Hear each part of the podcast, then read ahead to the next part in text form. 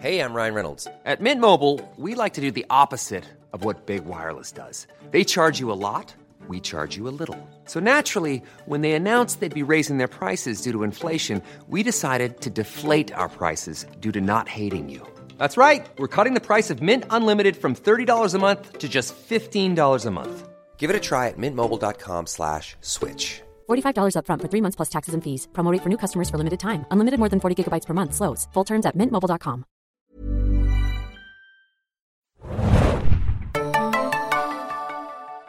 Einen wunderschönen guten Tag, liebe Serienjunkies und herzlich willkommen bei einer neuen Ausgabe des Serienjunkies Podcast. Mein Name ist Thomas und ich freue mich ganz besonders, dass äh, Hanna und Philipp heute wieder mit mir hier sind. Wiener, Wiener, Wiener, Wiener, Wiener.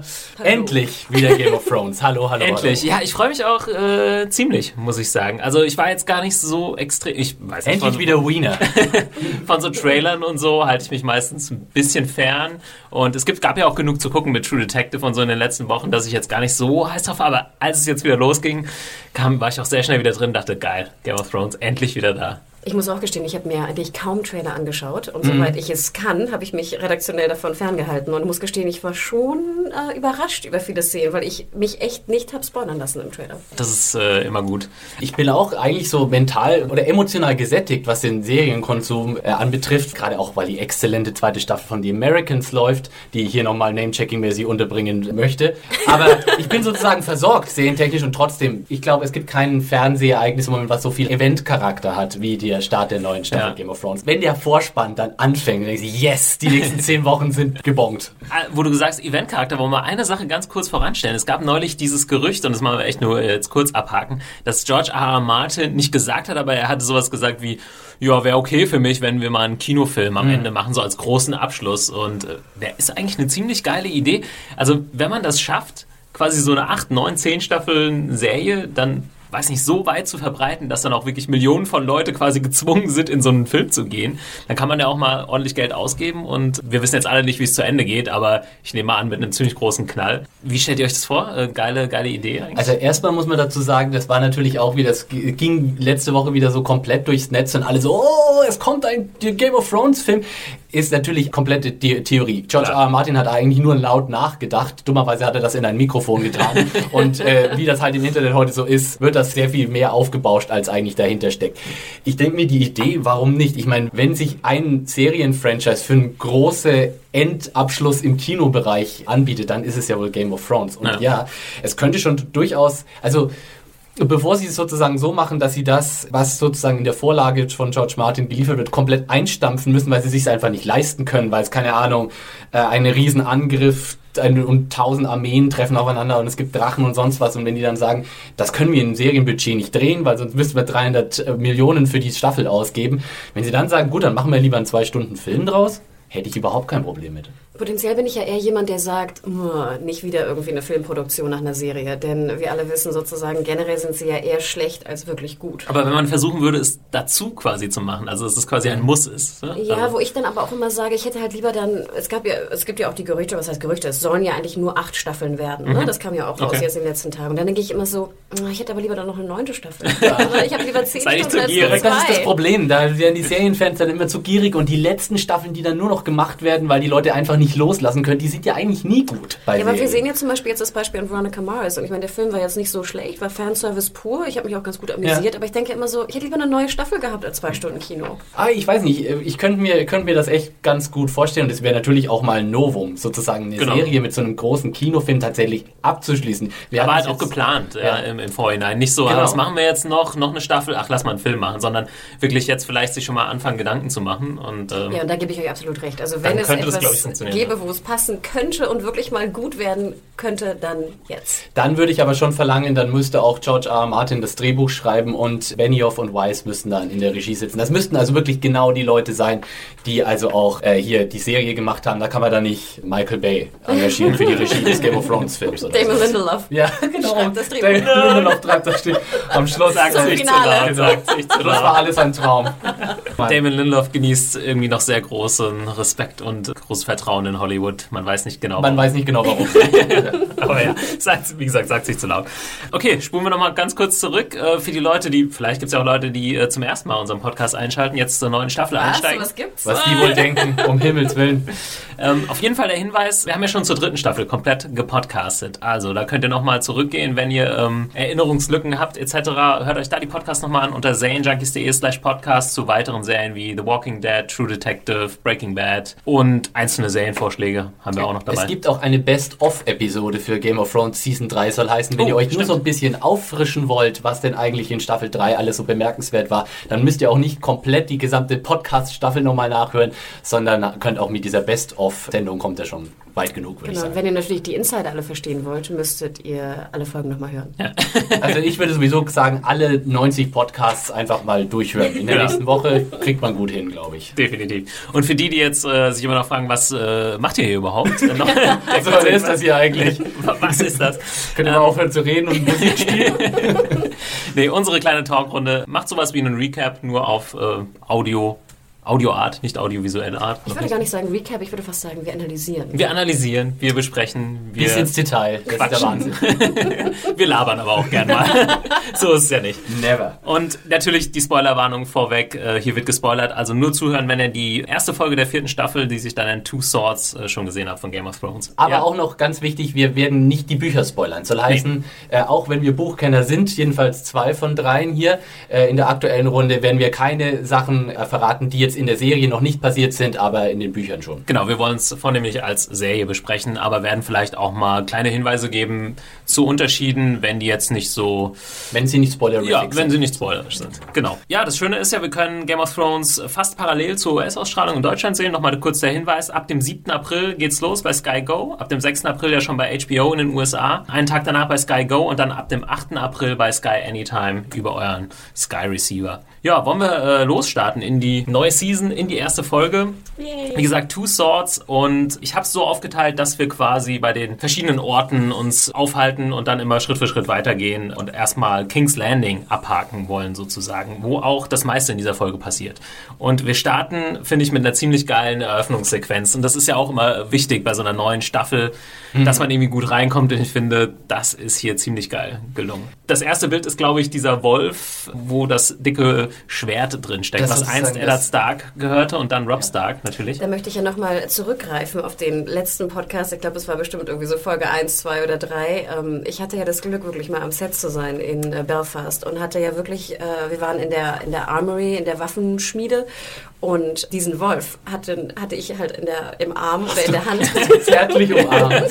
Und ich glaube, ja, da kriegen wahrscheinlich auch viele Leute irgendwie erstmal einen Horror, weil das ist wirklich ein echter Wolf. Das ist krass. Es war mal ein Wolf. Jetzt ist es ein toter Wolf und sie haben wirklich halt diesen echten Wolf genommen, der natürlich auch ganz schön lang ist und da steckte halt wirklich Eis, ne, so heißt das Schwert von Sir Eddard Stark, halt drin, was kaum zu heben war in der Originalversion. Sie haben immer verschiedene Versionen und dann zog wirklich dieser, dieser Armory-Meister da, der, der Waffenschmied, dieses riesige Schwert aus diesem Wolf und es steckte ja auch sozusagen mit dem, mit der Scheide im Mund drin. Also es war Wahnsinn. Ich muss gestehen, es war unvergesslich, dieser Wolf. Ähm, Das Design ist auch wirklich super cool. Ja, du hast es schon gesagt, also es ist schon enorm wichtig, was das für ein Schwert ist. Eis, das traditionelle äh, Valyrian Steel Great Sword, das, das, der, der Zweihänder sozusagen, der immer so symbolisch im Besitz der Starks war. Das war auch das Schwert, mit dem ganz am Anfang äh, der Serie Eddard Stark, ist glaube ich die erste Vor- Szene, in der wir Eddard Stark überhaupt sehen, diesen, diesen Verräter vom Wall Ja. köpft. Jetzt habe ich, hab ich gerade Mist erzählt, dass Rob Stark das danach hatte. Ist, ist weil, Ach nee, Moment mal, stopp. Es ist, nee, nee, nee, es ist nicht zu Rob Stark wie gekommen. auch, es war ne? nämlich in Eddard wurde gefangen genommen Genau. und dann Ende, oder? Stimmt, Also dann war es im King- Besitz Also Ned wurde auch mit diesem der Schwert geköpft. Nee, weil ich habe an die Szene gedacht, in der Rob köpft ja auch jemanden in der Ja, dritten. Staffel. Und ich dachte, das hätte er Ja. auch mit Eis getan, aber kann dann eigentlich nicht wirklich sein. Stimmt, weil daran dachte ich komischerweise auch in Ja. dieser Regenszene. Es ne? hätte ja auch sein, dass sie ihm nach der Red Wedding das dann abgenommen haben wieder, aber ja. Nee, nee, Eis war die ganze Zeit in. King's Landing, Ja. weil es eben äh, im Besitz von Ned Stark Und war. Und jetzt- der hat ja King's Landing nicht leben Ja. verlassen. Und jetzt quasi symbolisch nochmal als ja, Sieg über die Starks von den Lannisters ähm, dieses Ritual, dass das Schwert eingeschmolzen wird. Und ja, ich glaube, die komplette Szene kommt ja ohne äh, Text aus, was äh, ziemlich geil ist, aber natürlich mit Musik. Und wir haben diese Szene, als Tywin dann äh, ins Bild tritt und äh, wir hören Reigns of Castamere. Und das war schon echt äh, Gänsehaut-Moment, muss Bei ich mir sagen. auch. Ja. Ich hatte Gänsehaut. Also ich weiß ja nicht, ob sie es nicht langsam mit den Reigns of Castamere ein bisschen übertreiben. Ne? Wir haben auch diesmal nicht nur eins, sondern zweimal Music Cues mit Reigns of Castamere. Zweimal, ja? Ja, Wir haben wir später dann, kommen wir, kommen wir dann dazu auch noch. Wir hatten es erst in der Red Wedding und wir hatten es in der dritten Staffel 100 Mal, weil sie uns dieses Lied einfach wegen der Red Wedding so in den Hirn hämmern mussten. Wir hatten es so ganz viel in den Abspännen und so. Jetzt langsam reicht es auch mal wieder mit den, mit den Reigns of Castamere. Ah, ich Vielleicht mal ein anderer Guilty-Song, ja, oder? Es war halt, es, und diese Folge ist allgemein so ausgelegt, dass man halt wieder reinkommt. Genau. Mhm, das ne? stimmt, ja. Erinnerungen wachrufen, äh, nicht jeder guckt sich nochmal Recaps vorher an und so weiter. Ich finde, das haben sie ganz gut hingekriegt. Und ich finde auch, wie gesagt, gerade für diesen Gänsehaut-Moment, ne, das Schwert wird eingeschmolzen und dann hast du nochmal Reigns of Castor mit zur Erinnerung, ne, zur, zur, ja, zum Sieg über die, die Starks. Ich fand das sehr schön. Ich meine, es ist auch wirklich so eine sehr äh, symbolschwangere Szene und dadurch auch echt so richtig tragisch, weil was wir hier sehen, mehr oder weniger, ist so das besiegelte Ende des Hauses Stark. So mit dieser, also Eis war immer so das ultimative Herrschaftssymbol für sie und äh, das ist jetzt weg. Es ist jetzt eingeschmolzen in andere äh, Linien gelenkt. Winterfell steht auch schon eine. Weile nicht mehr. Ja, also mit mit den Starks ist es jetzt sozusagen endgültig vorbei als herrschende Familie in Westeros und das ist das Ende einer jahrhundertelangen Tradition, jahrtausendelangen Ja. Tradition. Hm. Und ich glaube, äh, Tywin wollte das einfach auch nochmal klarstellen, sozusagen für sich und für, für seine Familie. Und wir haben ja dann auch noch danach das Gespräch mit, mit Jamie, wo wir dann zumindest wissen, was mit einem Schwert, von diesen zwei Schwertern, die es jetzt sind, passiert. Hm. Wird herausgestellt, ob er das große oder das kleine kriegt? Habe ich mich auch äh, kurz gefragt. Also man sieht ja, als es gegossen wird, es gibt ein etwas größeres und ein etwas kleineres. Gute Frage. Ich Ich, würde würde jetzt- mal vermuten, und das weiß ich jetzt irgendwie gar nicht aus den Büchern oder so, dass vielleicht das kleinere eher zu unserem König äh, Joffrey äh, passen würde. So. Vielleicht, ähm, seine Hochzeit steht ja an, vielleicht geht das in die Richtung. Vielleicht gibt es ein kleines, kleines Präsent für Ja. den lieben Joffrey. Das wäre Cersei. Cersei wird es nicht kriegen wahrscheinlich. unwahrscheinlich. also ich finde, wenn einer ein Geschenk verdient hat, dann ist es Joffrey. Hm. Ich habe gerade schon von äh, Tywin und Jamie gesprochen, aber danach äh, haben wir auch nochmal den Vorspann, über den ich nochmal kurz äh, sprechen wollte, weil wir zumindest zwei neue Orte in dem Vorspann haben, wenn ich das Also richtig wieder mal ein Cold Opening. Äh, Ja. für diese Season, was glaube ich ja letzte Season nicht der Fall war, oder? Bin ich mir da sicher? Also sie sind ja immer so ein bisschen Abwechslung. Ach, startet äh, manchmal starten sie direkt mit dem mit dem Vorspann, Vorspann? manchmal starten sie aber auch nicht mit dem Oh Vorspann. Gott, das Das habe ich jetzt da- gar nicht so. Also, ja, nee, das haben Nee, sie, ja. also immer wieder abwechselnd. Die haben da gar keine feste Regel. Mhm. Aber diesmal offensichtlich wieder ein klassisches Cold Opening. Ja. Wo ich mich fragte, hatten wir nicht Maureen doch schon gesehen am Ende der letzten Staffel? Nee. Sicher? Ja. Weil, weil Danny steht ja vor Maureen am Ende. Bin mir nicht Und ich meine, hundertprozentig ich hätte, sicher. den, ich hätte den Adler schon gesehen. Ja, diese, diese Figur sieht man aber halt auch öfter, glaube ich, auch in den anderen Die, Städten. die Harpie, meinst du? Ja. Die sieht, also wir reden jetzt über den Vorspann. Ja. Ja. Wir sind jetzt kurz ein bisschen äh, durcheinander gekommen. Ja. Ich bin mir jetzt ehrlich gesagt nicht sicher, ob wir Marine nicht auch am Ende mal meine von ich. Season 3 mal gesehen Mhm. haben. Aber ich bin mir hundertprozentig sicher, dass die Endanimation, so wie sie jetzt in der Staffel jetzt gerade drin ist, komplett neu ist. Okay. Weil sie machen äh, am Schluss eine ganz andere Kamerafahrtendrehung äh, über den Globus quasi. Also wir haben zwei neue Orte. Du wolltest es ja vielleicht nochmal erwähnen? Genau, die, der erste Ort war äh, Dreadfort, wo ich mich auch ein bisschen gewundert habe, mich nochmal äh, schlau gemacht habe. Und äh, Philipp, du hast mir auch gesagt, das ist ähm, quasi die Burg äh, von Haus Bolton, wo wir aber eigentlich gar nicht äh, storytechnisch gerade in dieser Folge direkt sind. Nee, Da kommt habe gar ich nicht so ein bisschen vor. gewundert. Ich habe mich erst gefragt, ob vielleicht äh, Arya und der Hound da irgendwie in der Ecke unterwegs sind, aber ist gar nicht so, weil das sehr weit im Norden ist, in der Nähe von Winterfell, wenn man Genau. sich das auf der Karte anguckt. Die Dreadfort ist der Sitz von Haus Bolton und die Boltons, wir erinnern uns, ist äh, einmal hier Papa Bolton ist derjenige, der bei der Red Wedding mit, zusammen mit Walder Frey äh, Rob Stark verraten hat und sein Sohn, der Bastard Ramsay Snow, war derjenige, der Theon äh, entführt und gefoltert hat. Genau, das war halt ein Vasall von den Starks, ne? Ja, Eigentlich äh, war der er- quasi Eigentlich. übergelaufen ist. Ja. Genau. Ein Bannerman, sagt man ja so schön. Aber jetzt offensichtlich nicht mehr. Jetzt ist Bolton ist jetzt der Warden of the North, also der, der Stimmt, er Herrscher hat des quasi Nordens. übernommen äh, für, für die Starks. Genau. Mit Seinem, ihren Machtkreis äh, ja, quasi für sich eingenommen. Vielleicht ist das auch ein Grund, warum die Dreadfort drin ist, sozusagen, weil es so ein bisschen äh, sozusagen der Ort der Ah, Neue des Nordens Ja. ist, obwohl wir in der Folge gar Ja. nicht dort sind. Um Winterfell fällt aber nicht raus, brennt irgendwie schon seit einer Weile im Vorspann. Ja, Aber ja, ich glaube, der Ort ist trotzdem zu wichtig und der wird auch äh, weiterhin drin bleiben, so als, Ja. äh, als Anker. Ja, Marine, du hast schon gesagt, Hannah, ich bin mir auch nicht hundertprozentig sicher. Vielleicht war es schon mal drin, aber ähm, ist jetzt die dritte Stadt quasi nach Yunkai und Astapor, vor der Danny quasi mit ihrer Armee steht. Genau. Und ähm, auch witzig, also wenn man sich wirklich mal die Karte anguckt, ist, wird man manchmal auch ein bisschen äh, schlauer. Ich habe das auch vorhin äh, in der letzten Staffel eigentlich selten gemacht. Es ist dieses Slavers Bay, wird es genannt. Und da gibt es diese drei großen Städte. Zwei hat quasi Danny schon übernommen. Vor der dritten steht sie jetzt. Mal schauen, was passiert. Das werden wir wahrscheinlich im Laufe der Staffel rausfinden. Ähm, noch was Neues im Vorspann? Nee, das war, müsste es eigentlich gewesen sein, oder? Ich glaube wieder, die Musik haben sie ganz leicht geändert. variiert. Ja, das ist äh, immer, für jede Staffel ist so ein Aber bisschen müssen sie die so, manchmal nicht variieren wegen der Länge? Wahrscheinlich? Ja, wahrscheinlich ist das der Grund. Habe ich das Gefühl, ja. Ja. Dass da manchmal so ein bisschen noch was dazwischen äh, geschoben Genau. wird irgendwie. Okay, machen wir gleich weiter, weil es gibt echt äh, viele interessante Szenen zu besprechen. Ich habe gesagt, wir bleiben erstmal in King's Landing, machen es also nicht äh, chronologisch, wie es in der Serie passiert ist, sondern einfach nach den Orten. Wir kommen dann wieder zu Tywin und Jamie und wir erfahren, dass Tywin eben eins dieser Schwerter, was am Anfang eingeschmolzen wird, Jamie schenkt. Äh, Jamie bewundert das sehr und da wird auch nochmal darüber gesprochen, dass es dieses Valyrian-Stil ist. Für die, die es irgendwie nicht mehr so auf dem Schirm haben, dass es einfach ja so ein Metall aus der alten Zeit äh, sozusagen, was eben ist- besonders wertvoll, besonders stark. Äh, man weiß Was es es allem auch genau. nicht mehr gibt. Ne? Ja. Also du hast nur noch die, die Genau. du hast. Es wird Ja. nicht neu gemacht. Deswegen ist natürlich, wenn du so ein Schwert hast, ist es unbezahlbar. Es ist mal wieder so eine schöne Erinnerung, dass es sozusagen in dieser Game of Thrones Welt so eine alte, verfallene Hochkultur gab, die ja auch die Drachen hervorgebracht hat, die Valyrians.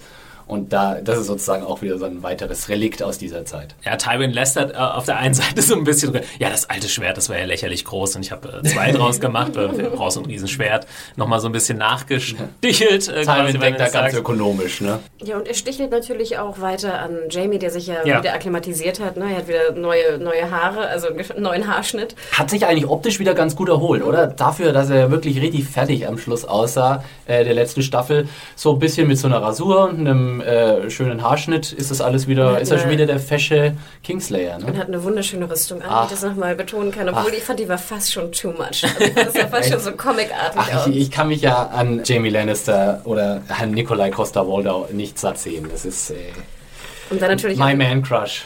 wieder die alten Spitzen ne, von, von Tywin, was seine, seine Schwerthand angeht. Ne? Ja. Wir erinnern uns, äh, seine rechte Hand wurde ja abgehackt und er hat nur noch die linke, die halt mit einem, äh, ja, einen Stumpf hat, den wir auch direkt mal sehen, äh, nochmal sehen und dann halt mit einer goldenen äh, Fake-Hand. Ja. Nee, das, Fake-Hand das, kriegt das er kommt erst später. noch. Ja, es gibt da auch äh, ganz also Jamie an sich kommt er eigentlich relativ optimistisch rüber. So ja, dann er bringt dann seine üblichen Gags. Ja, dann bin ich halt nicht mehr so gut wie vor, vorher, aber es reicht, wenn ich besser bin als alle anderen. So, also er traut sich das durchaus zu, äh, wieder irgendwie großer Kämpfer zu werden. Natürlich Oder sagen wir so, er riskiert schon wieder eine dicke Lippe. Genau.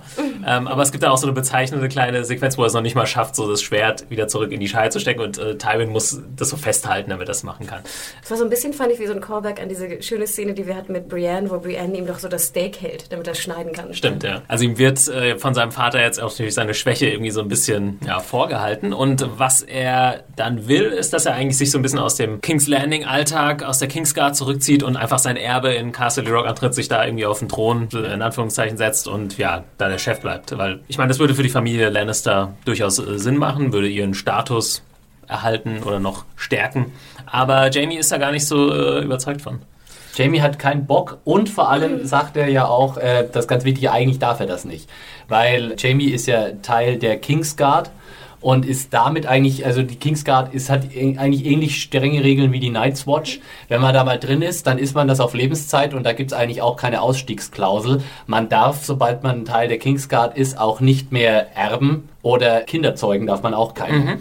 Sprich, also als Herrscher und in der Erbfolge ist Jamie raus. Genau. Äh, er sagt das dann natürlich zu Tywin, Moment mal, äh, geht er eigentlich nicht. Und Tywin, wie wir ihn alle kennen, äh, Regeln. ähm, Tywin ist der Wladimir Putin von Westeros. Regeln sind dazu da, um gebraucht zu werden. Und wenn ich sie brechen kann, dann habe ich kein Problem damit, das zu tun. Und er sagt ja auch, es gibt irgendein, es gibt irgendein Vorbild. Und äh, der Joffrey ist der König. Wir können das schon so drehen. Ja. Kein Stress. Genau, er würde es für ihn so drehen. Jamie will es aber nicht und gibt eigentlich den Grund an, ja, ich habe keinen Bock, irgendwie nochmal irgendwie als der Verräter oder der Schwurbrecher irgendwie zu gelten. Andererseits gibt es natürlich noch wahrscheinlich den anderen Grund, dass er äh, bei Cersei bleiben will. Das wird nicht so ausgesprochen. Ich weiß nicht, was ihr denkt. Es hat wahrscheinlich beides irgendwie seinen Anteil an seiner Ich Einstellung. meine, ich will nicht wieder vorweggreifen, aber ich meine sogar, erwähnt er nicht auch, dass er Ja. einen Schwur hat, den er nicht brechen darf? Und damit ist es ja doppeldeutig. Natürlich klingt es so, als meint er den, den Kingsguard Ja, so. Schwur. Aber natürlich redet er über einen ganz anderen Schwur. Denn wir wissen ja auch aus der letzten Staffel, dass er ja ein Versprechen abgegeben hat. Und zwar gegenüber Lady Stark. Mhm. Ne? Dass er die beiden Töchter Ja, obwohl ich jetzt nicht das Gefühl habe, dass das so super hoch auf seiner Agenda Hab ich auch nicht. Ehrlich Nee, gesagt. würde ich, würde ich aber sagen. Das kommt natürlich schon- nachher nochmal ins Ich wollte Gespräch. gerade sagen, es ja. kommt nochmal wieder und ich glaube auch, wir wissen ja auch, und gerade so habe ich es auch aufgenommen in den Büchern, wie du schon erwähnt hast, er will ja nicht immer der Verräter sein, ne? er will nicht immer der Kingslayer sein und er betont ja auch in der letzten Staffel, dass er eigentlich King's Landing gerettet hat, ne? vor dem Wildfire und sonst was, ne? dass er eigentlich auch ein Beschützer ist des Realms. Natürlich glaubt ihm keiner ne? und wir alle denken auch so, mm, mm, mm. klar hast du recht, dass Cersei natürlich auch noch eine Rolle spielt, sehen wir auch in der nächsten ähm, Szene, aber ich komischerweise würde denken, dass ihm ja seine Ehre schon sehr wichtig ist und das sehen wir auch nachher nochmal in der Buchgeschichte. Ich weiß nicht, ob ich ihr da zustimmen würde, weil ich glaube, Jamie geht es nicht um Ehre. Er ist sowieso viel zu zynisch für solche Sachen. Er weiß sowieso, dass er keine Ehre hat. Ja, er hätte sie gerne. Ja, er hätte, Er hätte aber er kriegt gerne. sie sowieso nicht wieder zurück und das weiß er auch. Jamie hat einfach keinen Bock auf Herrschen. Das ist nicht sein Ding. Das hat er schon öfter mal klar gemacht. Er möchte einfach nicht Herrscher über Casterly Rock sein. Das ist, er, er ist ein Kämpfer, er ist ein Krieger, he's a lover.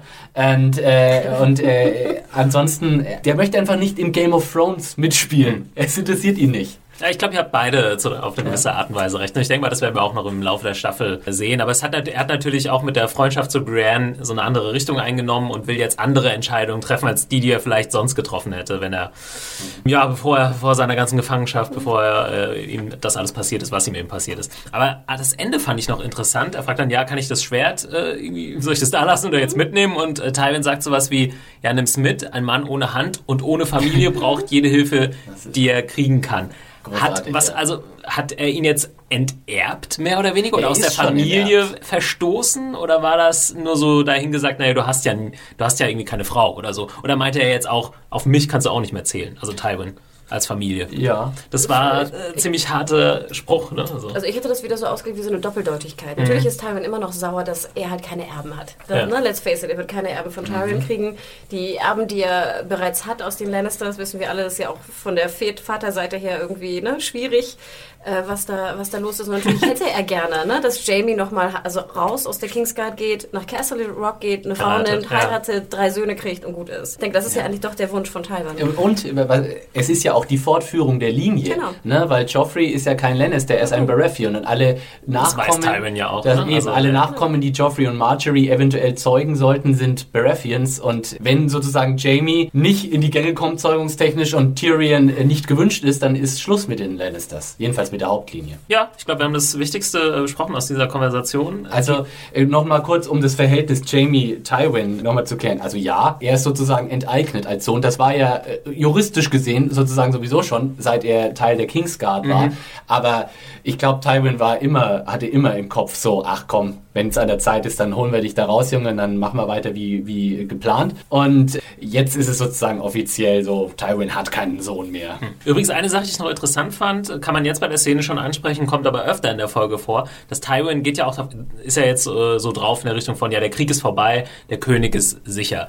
Und das finde ich ganz interessant, dass zum ersten Mal die Lannisters nicht so einen Schritt voraus sind, weil der Krieg, wie man jetzt sieht, überall marschieren Armeen auf, äh, aus dem Norden, aus dem Osten, äh, ist ja weit von vorbei. Und äh, auch interessant zu sehen, dass die Lannisters sind jetzt so ein bisschen auf äh, so einem Selbstüberschätzungstrip. Na, man darf nicht vergessen, Aber meine, sie wissen Red- natürlich nichts davon. Die Red Wedding ist ja noch nicht so lange her. Mhm. Ne? Sie haben halt gerade einen Wahnsinnserfolg äh, hinter sich. Ne? Sie, sie schweben noch so ein bisschen auf diesem, ne? wir haben, wir haben die Starks ausgerottet, ne? der Norden gehört uns. Und jetzt das Dorn, das Verhältnis zu Dorn war ja immer schon schwierig, aber da kommen wir, glaube ich, auch äh, gleich nochmal direkt auf die Geschichte zu sprechen. Ich kann schon verstehen, warum er glaubt, er hätte jetzt sozusagen ne? Ja. den, den Norden, also alles West Westeros minus Dorn irgendwie sicher. Normal ist Tywin halt jemand, der vorausdenkt, der eigentlich weiß, was überall los ist und jetzt äh, hat er manche Sachen nicht so auf dem Schirm. Aber schauen wir mal. Ne? Wir wissen ja noch nicht, wie es weitergeht. Vielleicht hat er ja heimlich so den Masterplan im Ja, Hinterkopf. wer weiß. Überhaupt Für alles. Nächste Szene, Tyrion. Ist back äh, mit Bronn und Podrick an seiner Seite. Immer Szenen, die ich sehr gerne angucke. Äh, allein aufgrund des Humors. Und ähm, sie warten eigentlich auf, also sie sind so außerhalb der Stadt so ein bisschen, und sie warten eigentlich auf äh, Doran Martell, einen Prinzen aus dem Süden. Der Prinz, Der Prinz. Der von Prinz. Dorn. Also Genau. bei den Dornish ist sozusagen der Prinz der Chef. Genau. Die, die haben da ein bisschen Ah, ist das so? Okay, Ja. das war mir auch nicht so Er ist sozusagen der 100% klar. Regent von. Okay, okay. Und ähm, was aber passiert ist, dass dann eine, ja, so ein Empfangskomitee ihnen entgegenkommt und sie sagen, ah, der, der Prinz kommt gar nicht, aber sein jüngerer Bruder kommt. Aber der ist schon, ist schon am Start, der Oberyn Martell, und den habt ihr leider verpasst. Vorher im Gespräch mit, mit ähm, Bronn erzählt Tyrion auch so ein bisschen, es gibt da eine Fehde, man weiß noch nicht genau warum, zwischen den Lannisters und den Martells. Also für die Leute, wie gesagt, die Martells sind jetzt, werden jetzt neu eingeführt. Für Leute, die die Bücher nicht kennen, ist es vielleicht nochmal so, oh, fuck, schon wieder ein neues Haus, was ist jetzt los? Ja? Und vor allem Obacht, ne? Es sind nicht die Tyrells. Ja, die, Ja. aber ich auch erstmal nicht sicher. Also es ist niemand, der mit Marjorie oder irgendjemand äh, verwandt ist. Keine Blumen. Nee. Wir hatten das jetzt so jeder Staffel so ein bisschen, wird so ein neues Haus mehr in den Fokus gerückt. In, den, in der letzten Staffel waren es die Tyrells und jetzt sind, werden halt eben die Martells wichtig. Die sind auch bisher nur so ein, zweimal kurz erwähnt worden. Äh, wollen wir jetzt schon drauf eingehen, warum nachher, oder? Blut, böses Blut zwischen den Martells und den Ja, das Lannisters kommt, gibt? äh, das kommt, glaube ich, noch, Okay. würde ich sagen. Ja, die Szene an sich, aber das war ja eher so ein bisschen, bisschen Comic Relief, bisschen äh, Hintergrundwissen abstauben, aber ja, Bronn ist äh, für mich immer ziemlich unterhaltsam. Tyrion ist, war so ein bisschen drauf und wegen, ja, gut, dass ich so ein toller Diplomat bin und äh, Bronn reibt ihm das dann auch noch so ein bisschen ins Gesicht. Das war ja super diplomatisch, was hier abgelaufen ist, aber Wenn ich Podrick sehe, muss ich immer gleich lachen. ja, und Podrick war so, ich weiß nicht, Bronn hat irgendwie so geblinzelt, weil er nichts sehen konnte auf den, auf den Ja, wie Fahnen. Patrick auch die, äh, die Fahne da so mitgeschleift hat, fand ich irgendwie lustig. Ich finde es ja bei äh, Game of Thrones immer gut, die, die in der ersten Staffel war ja so ein bisschen auch das Klischee, es spielt alles in Zelten und in Räumen. Ich finde es immer gut, wenn sie bei Game of Thrones so ein bisschen rausgehen und das war eine schöne Szene, wo du ordentlich Background-Action hast, wo du das Gefühl hast, okay, das ist eine echte Stadt hier, das ist nicht so eine Studiokulisse, wo nur irgendwie in so, in so Mauergewölben irgendwie Ja. gedreht wird, sondern da war schön eine lebendige Szene, Ja. fand ich, fand Man, ich man hat auch mal wieder so das einfache Volk. Es gibt ja ganz am Anfang läuft so eine Frau mit so einer Ziege oder so an Tyrion vorbei. Tyrion muss sogar noch so aus dem Weg gehen, ne? weil Ich finde auch immer wieder schön, wenn dann so eine Art Ritterbezug fast besteht, denn es geht ja auch um die Wappen. Ne? Und dann haben wir ja Podrick mit seinem Adlerauge, der die ganzen Wappen und Insignien erkennt. Und das finde ich halt immer schön bei Game of Thrones, denn auch in den Büchern, ne? Martin macht das halt schon sehr, sehr schön. Seitenlang. Das, ne, Oh diese, wie wichtig diese Wappen sind. Und natürlich, ich meine, daran hat man ja auch die verschiedenen Soldaten erkannt. Ne? Mhm. Ob äh, Freund oder Feind, du musstest halt diese Wappen kennen, ne? Ja. damit du einfach weißt, äh, ob sie dir wohlgesonnen sind. Genau. Das mag ich immer sehr gern.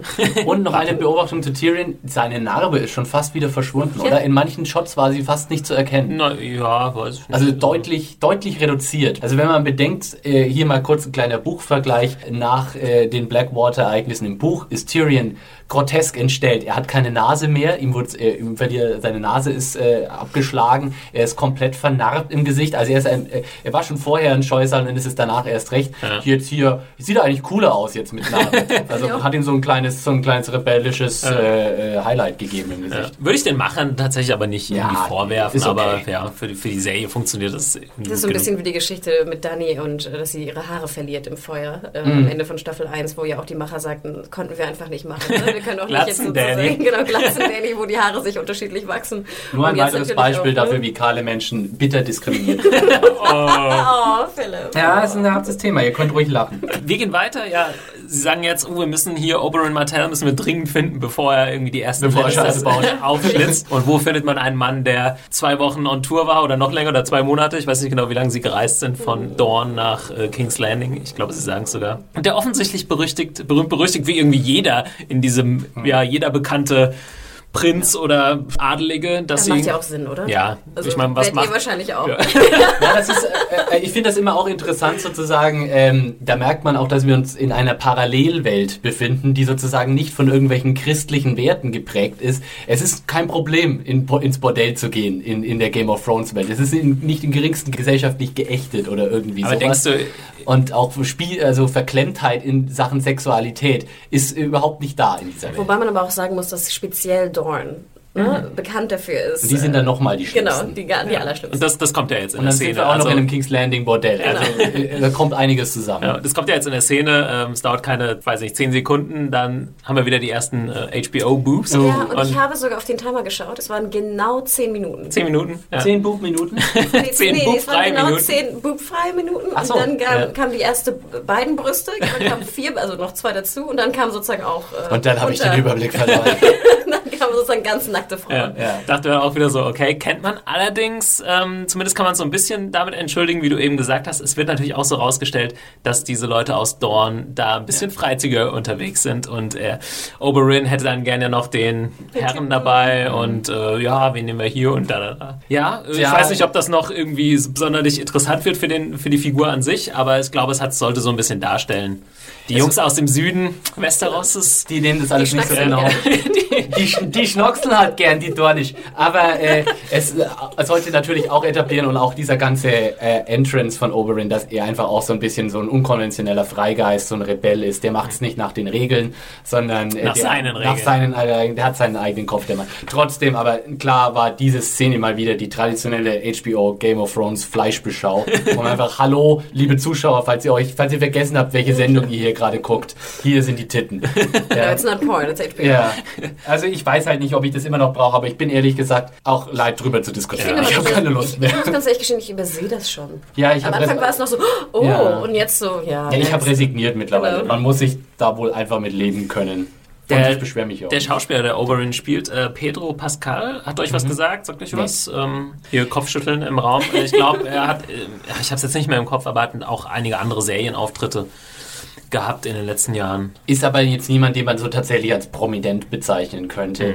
Ist ein Chilene, glaube ich, Ich muss aber auch gestehen, ich finde, er hat von Sekunde 1 so den Prinzen schon rübergebracht. Ja, Ja. ja, hat Und mir auch gefallen. Also, ich hatte äh, sozusagen Ehrfurcht so ein bisschen vor ihm. Ist das, ist das jetzt ein ah, Spoiler, wenn ich sage, Oberyn wird eine große Ro- Rolle spielen in dieser Staffel? Ich, nö. Nee, dann lasse Also, ich mal, aber äh, es, es, ist, es ist eine, Entsche es meine, ist eine entscheidende. Figur im Game Ja. of Thrones Universum, Oberyn Martell. Und da war schon eigentlich so, im Grunde war es schon seit Staffel 1, waren da schon die, in den Fankreisen, waren da schon die Überlegungen, oh, wer wird mal Oberyn Martell Mhm. spielen? Das war so eines der Casting, der Besetzungsplätze, die so am heißesten erwartet und diskutiert waren. ist auch, das, das kann man in der Folge noch nicht so ganz rauslesen, aber man kann es eigentlich schon, weil Tyrion, also er ist ein, als so ein großer Kämpfer bekannt Mhm. und Tyrion sagt es auch so geil in dieser Szene noch vorher, er sagt, uh, äh, ja, da freut sich der König ja ganz doll, dass jetzt so ein großartiger Krieger hier zu seiner Hochzeit Genau. kommt, aber mit dem Hintergedanken natürlich, dass er den Lannisters nicht so sonderlich Also Oberyn ist auch so ein bisschen prominent im Game of im in Westeros, ist halt so ein bunter Hund. Ne? Aber ich glaube auch, das wurde ziemlich deutlich, weil er hat ja schon ziemlich viel Screentime bekommen, auch viele Dialogszenen bekommen. Also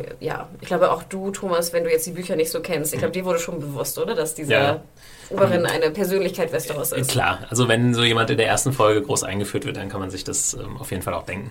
Ähm, er hatte noch eine Dame dabei, äh, gespielt von Indira Varma, die man un- unter anderem aus Luther und Rome Genau. ähm, Ja. kennt. Mich war nicht so ganz klar, es ist irgendwie eine Gespielin von ihm, eine Liebhaberin. Ähm, mir war erst nicht ganz klar, ich dachte schon gleich wieder an Schwester, Inzest und so weiter, aber ich glaube, das wurde nicht so, es wurde nicht so deutlich, ne? Äh, Philipp, hast du den Namen noch, äh, den sie Ja, trägt? sie heißt Ilaria Sand. Ja. Ich bin mir jetzt gar nicht sicher, ob dieser Name tatsächlich fällt in der, aber ich glaube, glaube schon. Hm. Oder? Okay, ist ja, ist ja auch egal. Sie ist auf jeden Fall eine, eine Gespielin von Oberyn. Sie ist nicht seine Frau.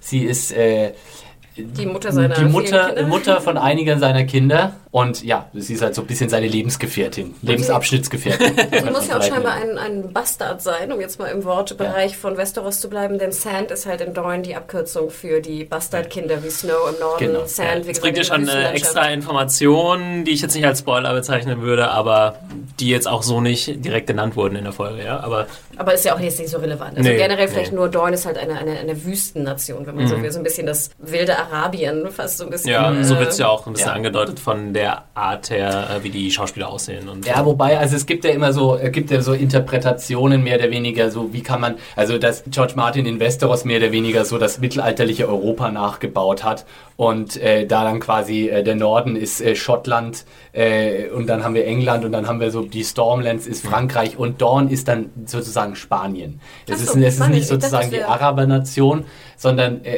äh, es, das Pendant wäre Spanien, aber das kannst du so genau nicht, Nee, natürlich klar. nicht. Obwohl, wo es Also, ich vom, vom gelesen- Outfit her eher arabisch Genau, war. Die habe Jungs auch auf gelesen, den. das ist sozusagen eher Ara ja, Arabien. Vielleicht haben sie das jetzt für die Serie auch ein bisschen äh, geändert, aber ja, du hast recht, Hannah, ich habe es mir auch eher so in die Richtung Weil es vorgestellt. halt auch Wüste ist. Und ich meine, Spanien sehe ich jetzt Ja. nicht so wüstig. ja, vielleicht auch Türkei, äh, irgendwie in diese Richtung, ne? Also, Genau, also es sind, ein sind natürlich ganz viele Einflüsse drin. Ich sage jetzt nicht, die Dorne sind Spanier, ist ja klar.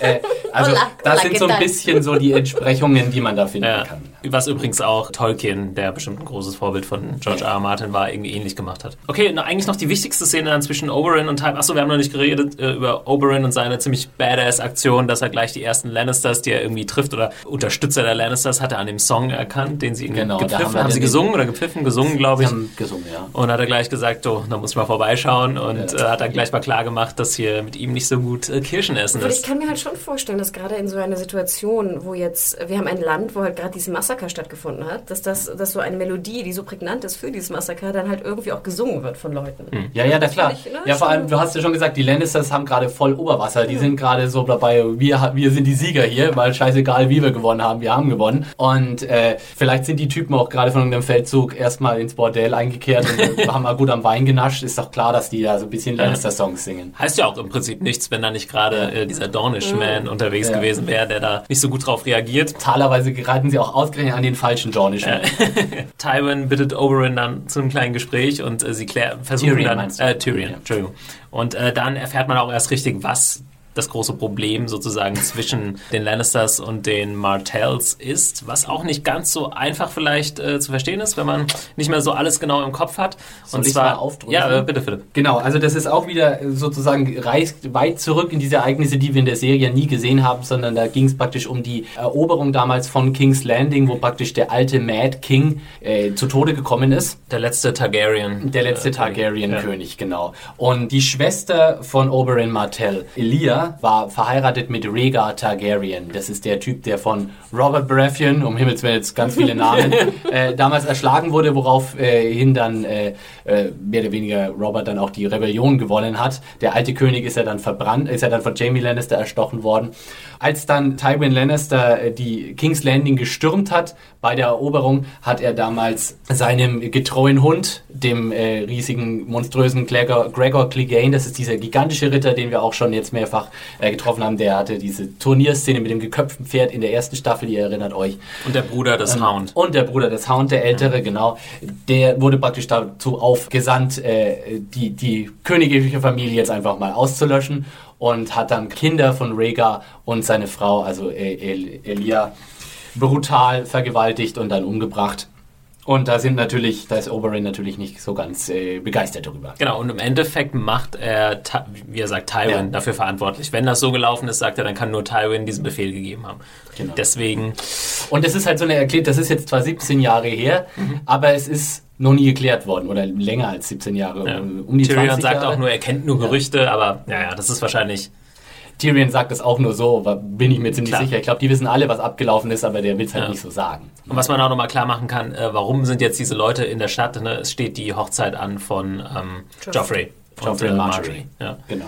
Übrigens, äh, das hatten wir vorhin vergessen, das ist auch nur ein kleiner, kleines Detail, dass äh, Tywin auch in einem Gespräch mit Jamie sagt, dass er extra jemand hat kommen lassen, um dieses neue Schwert Mhm. äh, zu formen. Ähm, den letzten, einer der letzten, der das überhaupt kann. Ich habe jetzt gerade dran gedacht, wegen Einladung, aber wahrscheinlich ist er nicht auf die Hochzeit eingeladen. Aber vielleicht, vielleicht darf er auch Vielleicht kriegt er einen kleinen so als, klein, als kleines Bonus, weil er das äh, neue, die zwei neuen Schwerter gemacht hat. darf er auch kommen. Also wir haben dann am Schluss, ich finde äh, ganz schön dieser Abschluss zwischen Oberyn und äh, Tyrion, wo dann Oberyn sagt, ja, geh lauf mal zu deinem Papi und sag ihm, dass ich da bin und das I've got beef, bitch. ja. Vor allem, er sagt ja auch, ich hoffe, das ist jetzt, ich habe nur das Zitat aufgeschrieben, aber ich glaube, Oberyn sagt das natürlich, ähm, the Lannisters aren't the only ones who pay their debt. Ja. Und das finde ich natürlich einen wunderschönen ne, Satz, der erstmal Genau. auch deutlich macht, was Da- er so das ist halt auch hat. eine harte Aktion, dass er so als Einzelperson da überhaupt keine Rücksicht nimmt. Er ist halt badass-mäßig drauf und sagt, jo, ich versuche, also es ist ja irgendwie eine komische Aktion, in eine Stadt zu gehen und äh, quasi jedem zu sagen, ja, ich bin hier, um eigentlich die Lannisters ja. umzubringen, mehr oder weniger, so als Einzelperson. Ja, schon irgendwie, er hat ja keine Armee dabei oder sowas, ja. Oberyn ist halt ein äh, Rebell, aber andererseits ist er sicher auch clever genug, um zu wissen, dass die Situation äh, zu seiner Gunst steht, denn die Lannisters brauchen die Unterstützung der Martells. Also sie brauchen sie nicht unbedingt, aber sie können sie jetzt gerade echt nicht als Feinde noch zusätzlich gebrauchen. Deswegen sind die Lannisters, deswegen haben sie ja auch Doran eingeladen, äh, schon darauf betrachtet, da jetzt alles so ein bisschen, äh, ach komm, reden wir nicht drüber, das ist halt mal passiert. Aber Oberyn macht ja klar, Moment mal, hier, diese Rechnung ist noch offen und hier ist gar nichts geklärt. Er will wahrscheinlich, so wie es jetzt aussieht, keinen Krieg, äh, sondern auch se aber seine persönliche Rache irgendwie auf eine gewisse Art und Weise. Mal sehen, ob er die irgendwie bekommen kann. Oh, mal sehen. Ja. Ähm, kommen wir zu den Damen äh, ein bisschen mehr. Äh, Sansa sehen wir zum ersten Mal wieder. Die, ich habe, die ein bisschen schmollt, immer noch, verständlicherweise, nein, wollen sich so böse ausdrücken. Äh, ihre Familie ist quasi, denkt sie, dass alle tot sind, mehr oder weniger? Eigentlich schon, ne? Mehr weiß sie eigentlich nicht. Ihre komplette Familie ist für sie mehr oder weniger ausgelöscht. Von Arya weiß sie nichts. Ne, sie weiß nichts über Jon Snow und sie weiß nichts über Arya. Und von Bran weiß sie eigentlich auch nichts. Ähm, also.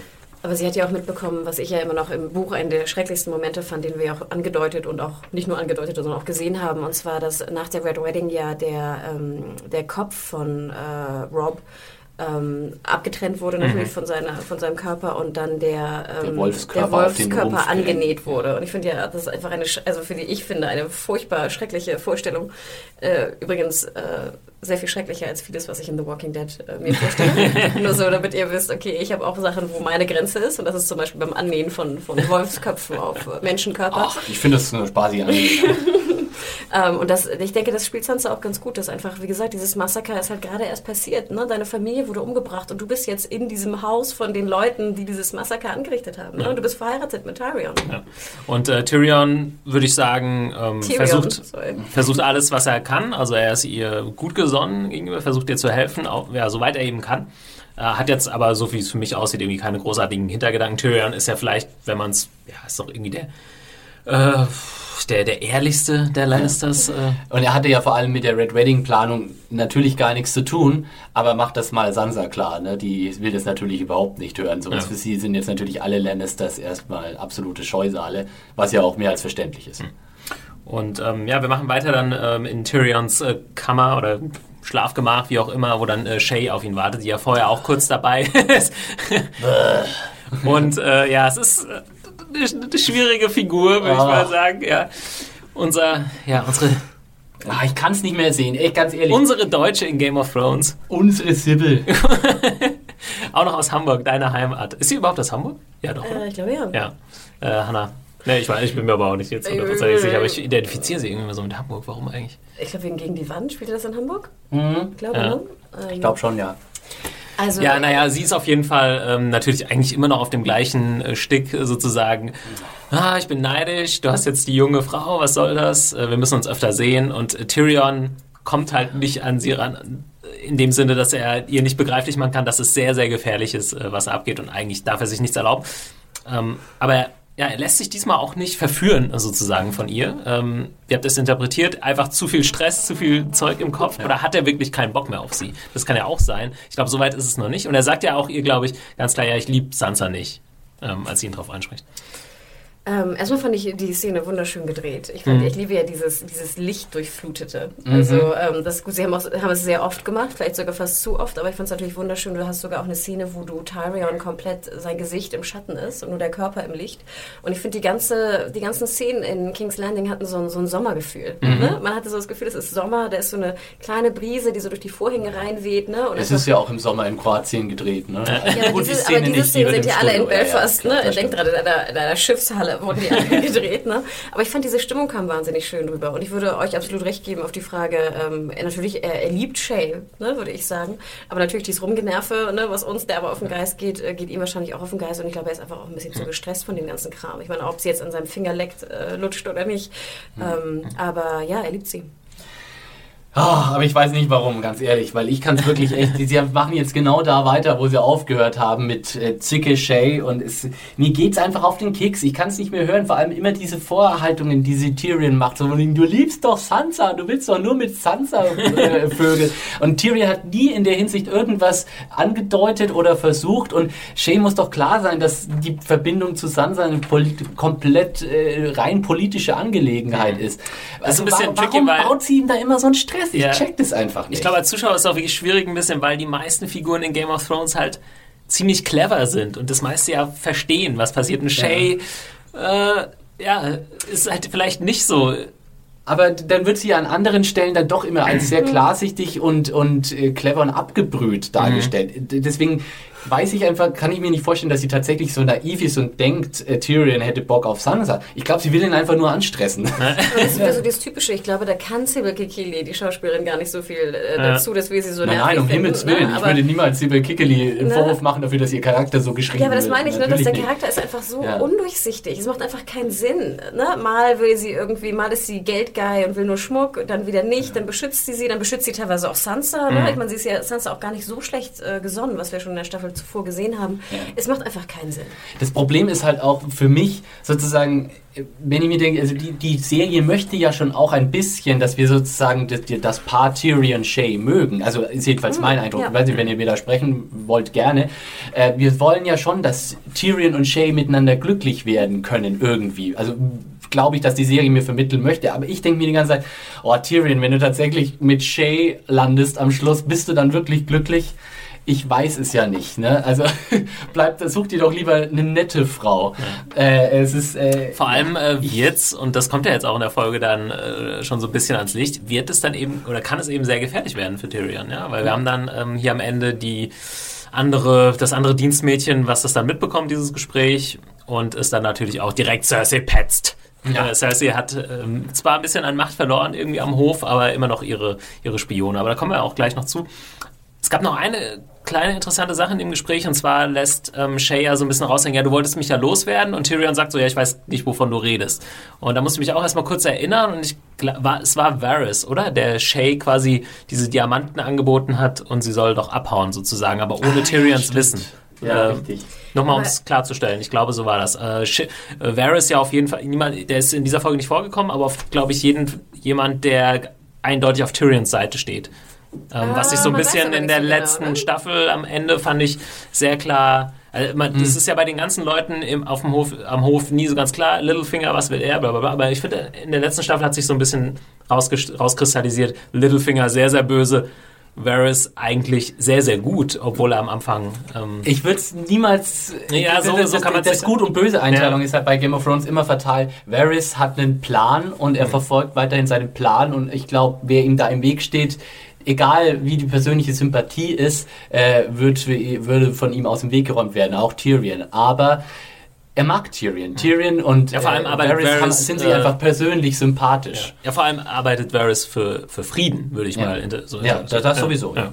Aber sag mal eine Frage. Vielleicht, ich hoffe nicht, dass ich das mit den, mit den Büchern jetzt sozusagen Mhm. vermische. Aber wurde nicht auch Tyrion direkt gewarnt mit von einer Person, was mit Shay passieren könnte? Oder Ja, dass doch. er Ja, mehrfach. Ja. Aber, na War klar. es sein Vater, der ihn schon direkt gewarnt hat? Ähm, wenn er ihn noch einmal irgendwie erwischt, dann. Genau. Und auch. Varys hat ihn ja direkt Und gewarnt. deswegen, ne, also es ist einfach wirklich gefährlich und das macht einfach, finde ich, überhaupt keinen Sinn. Also, dass ich immer denke, Shay, ne, du denk an Ja. dein Leben, nur um jetzt, weißt du, hier irgendwie ein Quickie zu haben oder eine Eifersüchteleien gegenüber Sansa zu haben, denke ich immer so, ne, schütz dich doch, Mädel. Ja. Ne, schütz dich. Wir alle wissen, King's Landing ist kein Ort der Sicherheit. Sie weiß es vielleicht eben nicht so. Ne? Sie ist nicht in, so aufgewachsen, obwohl sie auch quasi eine schwierige Kindheit und Jugend hat und eigentlich quasi gewitzt sein müsste. Ja, aber das meine ich, sie müsste ja an, an den Vorteil denken. Mhm. Ne, sie müsste eigentlich an den Vorteil denken, oder? Also deswegen finde ich, wie gesagt, eine, eine Rolle, die... Ich glaube, wir müssen mal ein bisschen zulegen, Ja. sonst sitzen wir hier noch drei Stunden. Auf die Tour drücken, danke Philipp.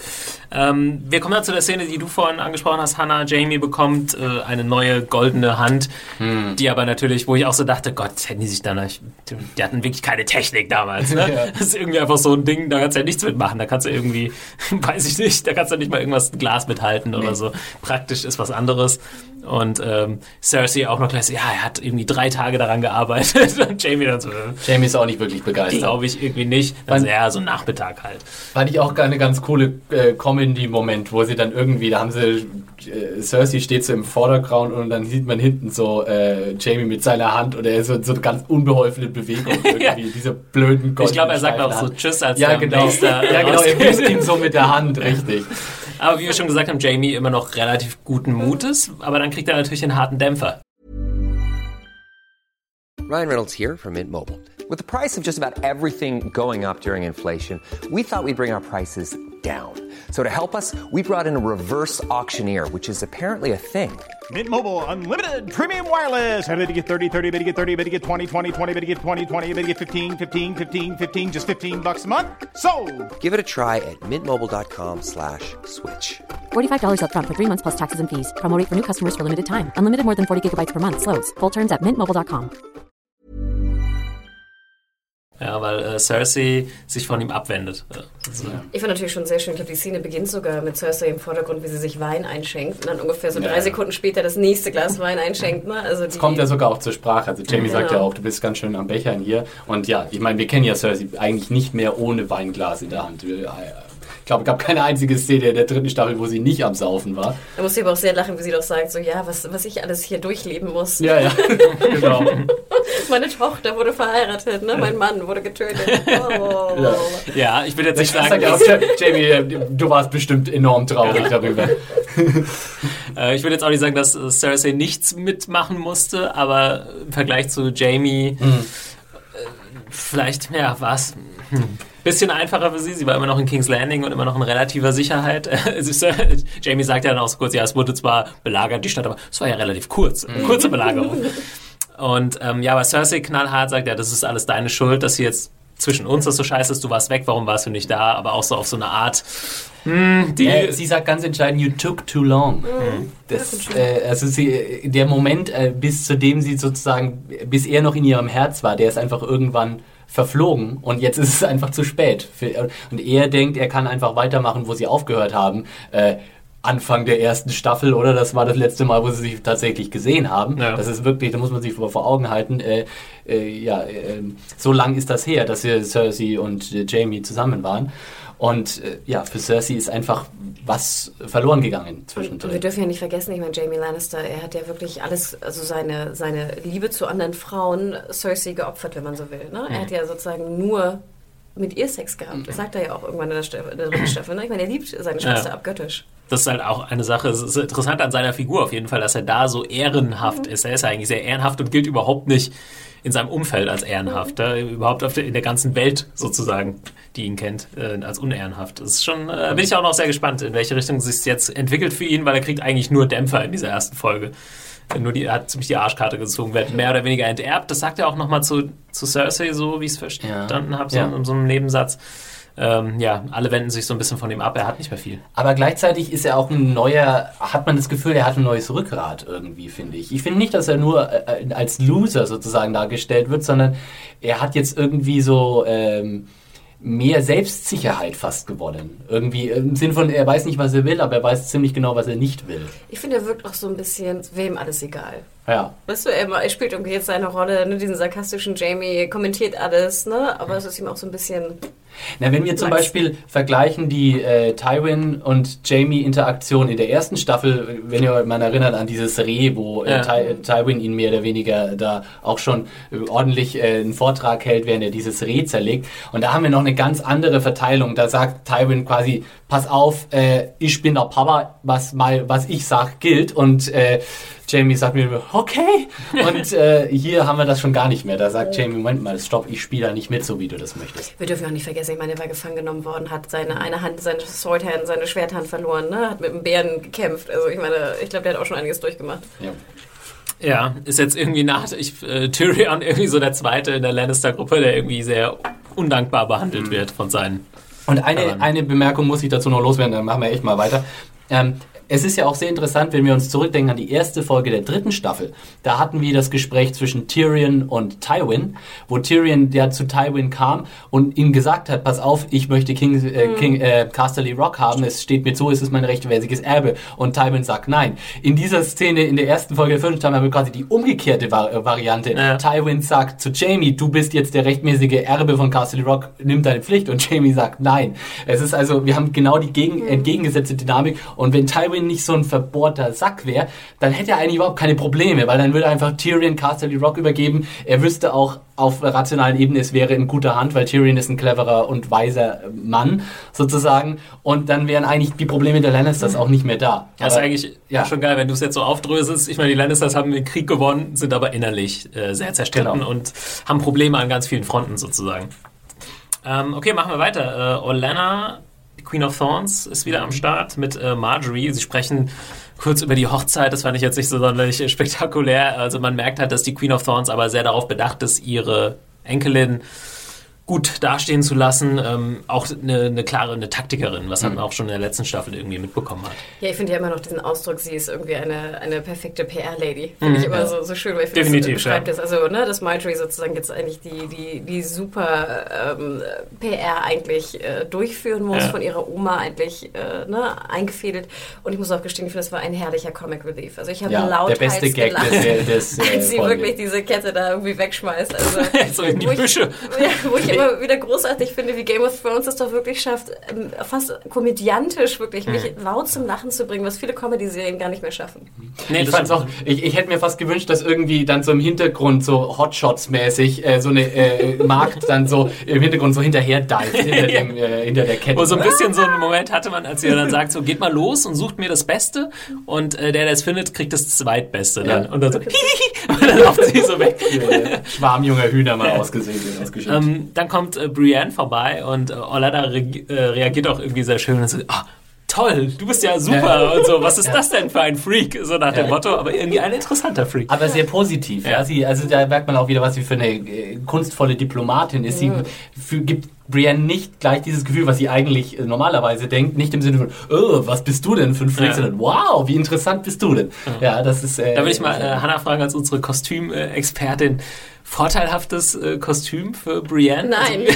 Oh, die Nazi-Frisur. Ich finde, das sah total SS-mäßig aus, wie sie diese Haare so hintergegelt hat. Ich auch. Ähm, muss dazu sagen, ich habe auch das Gefühl, dass hier äh, Gwendolyn Christie, die Schauspielerin, auch ganz schön, äh, ich weiß nicht, ob es Muskeln sind oder irgendwas Sie anderes. wirkt da sehr breit hat, ne? Genau, sie hat ganz schön zugelegt. Und das haben wir auch in den, das letzte Mal, dass wir die Interviews hatten mit ihr, fand ich auch, dass die, also die war sehr schmal. Beim ersten Mal, als ich sie gesehen hatte, damals in, in Belfast 2012, wirklich super schmal. Also riesengroß. Ich bin keine kleine Frau, aber die ist wirklich nochmal zwei Köpfe größer als ich. Ja, klar. Ähm, und Wie groß ist die so? Über Ich 1,90 glaub, die ist- Meter, 90, oder? Ich glaube, die ist 1,92. Ja, das ist ja auch der. Grund, warum sie diese Rolle hat. Ja, ja, klar. Ja. Und jetzt beim letzten Mal fand ich, war sie schon sehr breit geworden. Jetzt weiß ich nicht, ob das irgendwie mit dem Training zusammenhängt oder nicht, aber ich finde, man sieht es da auch. Und ich gebe dir absolut recht, diese, diese Nazi-blondierte Frisur ist nochmal keine, keine, nicht besonders vorteilhaft.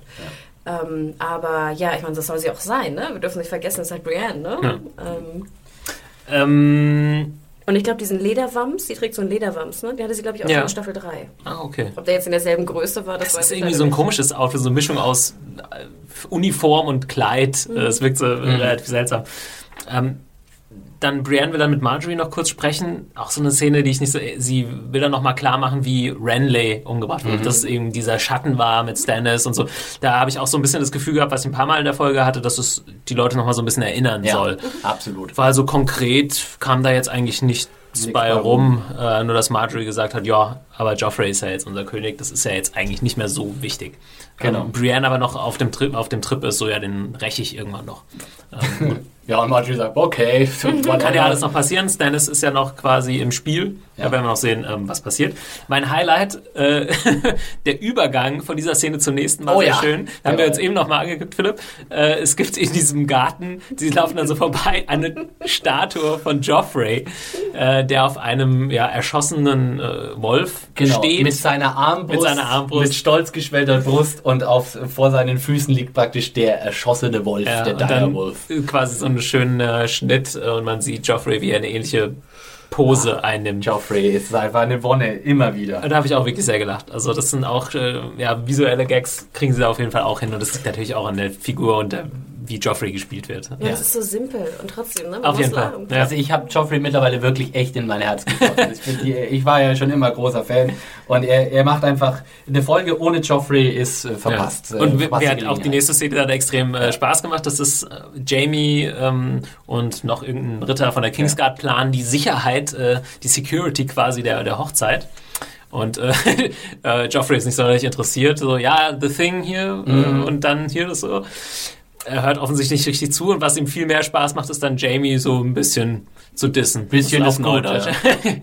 er, ich glaube, er legt, ja, er streut eher so erste Salz in die Wunde, indem er sagt, wo warst du eigentlich, als wir Ja. hier die Stadt verteidigt haben, als ich, als ich Stannis besiegt habe in der das ist ja. Blackwater. Alle wollen äh, Stannis besiegt haben und der, der es war, war Tyrion, was ja irgendwie auch ähm, wahrscheinlich nie irgendwie an die Öffentlichkeit so, sozusagen gelangen wird. Da wird er nie die Ehre für bekommen. Und äh, das ist ihm aber noch nicht genug. Äh, er muss dann auch noch auf das schöne Buch hinweisen, wo dann irgendwie die ganzen Heldentaten der Kingsguard drin sind und auf Jamie Lannisters Seite eben noch nicht so viel steht. Genau.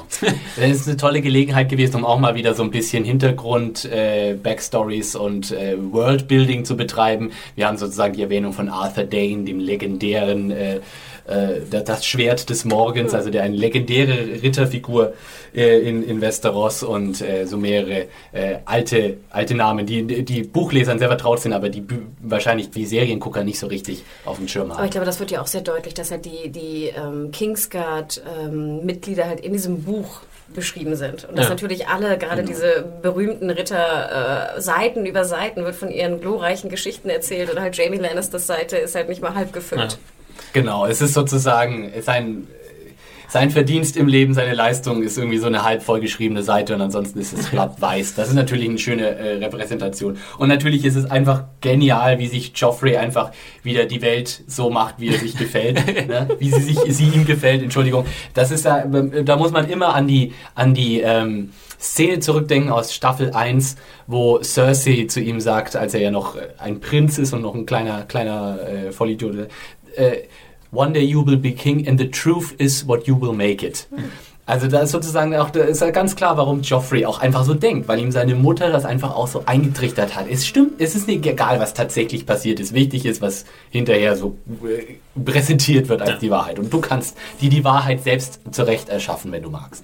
Und die Szene unterstützt äh, nochmal das, was ich vorhin gemeint habe, irgendwie Jamie kriegt ja echt nur die, die Schläge ab in, in der Folge. Mhm. Also da bin ich echt noch gespannt, wie er dann auf diese ganzen Sachen äh, reagiert. Da sind jetzt so mehrere Sachen in Bewegung gekommen. Also im Prinzip hat er halt keinen mehr aus seiner Familie irgendwie auf seiner Seite. Man darf nicht vergessen, äh, Joffrey ist eigentlich sein Sohn. Ja. Ähm, ob er das jetzt gerne so hätte, dass das auch so dargestellt wird, ist eine andere Sache. Ah, ich glaube nicht, dass Jamie das gerne so hätte. Nee. also er macht nicht den Eindruck. Aber einen guten Draht wird er wahrscheinlich auch nicht mehr zu ihm. Also ich glaube, das Verhältnis Jamie-Joffrey ist mehr oder weniger nicht existent eigentlich. Ja. Ähm, wir haben dann noch eine kleine Szene zwischen Brienne und Jamie die, wie du vorhin schon gesagt hast, äh, Brienne erinnert Jamie nochmal an seinen Schwur gegenüber Lady Stark. Ähm, Jamie hat gesagt, wenn er zurück nach King's Landing kommt, kümmert er sich darum, dass zumindest die Kinder noch in Sicherheit kommen, genau. sozusagen. Jetzt äh, sagt Jamie halt eigentlich zu Recht, ja, was soll ich jetzt noch groß machen?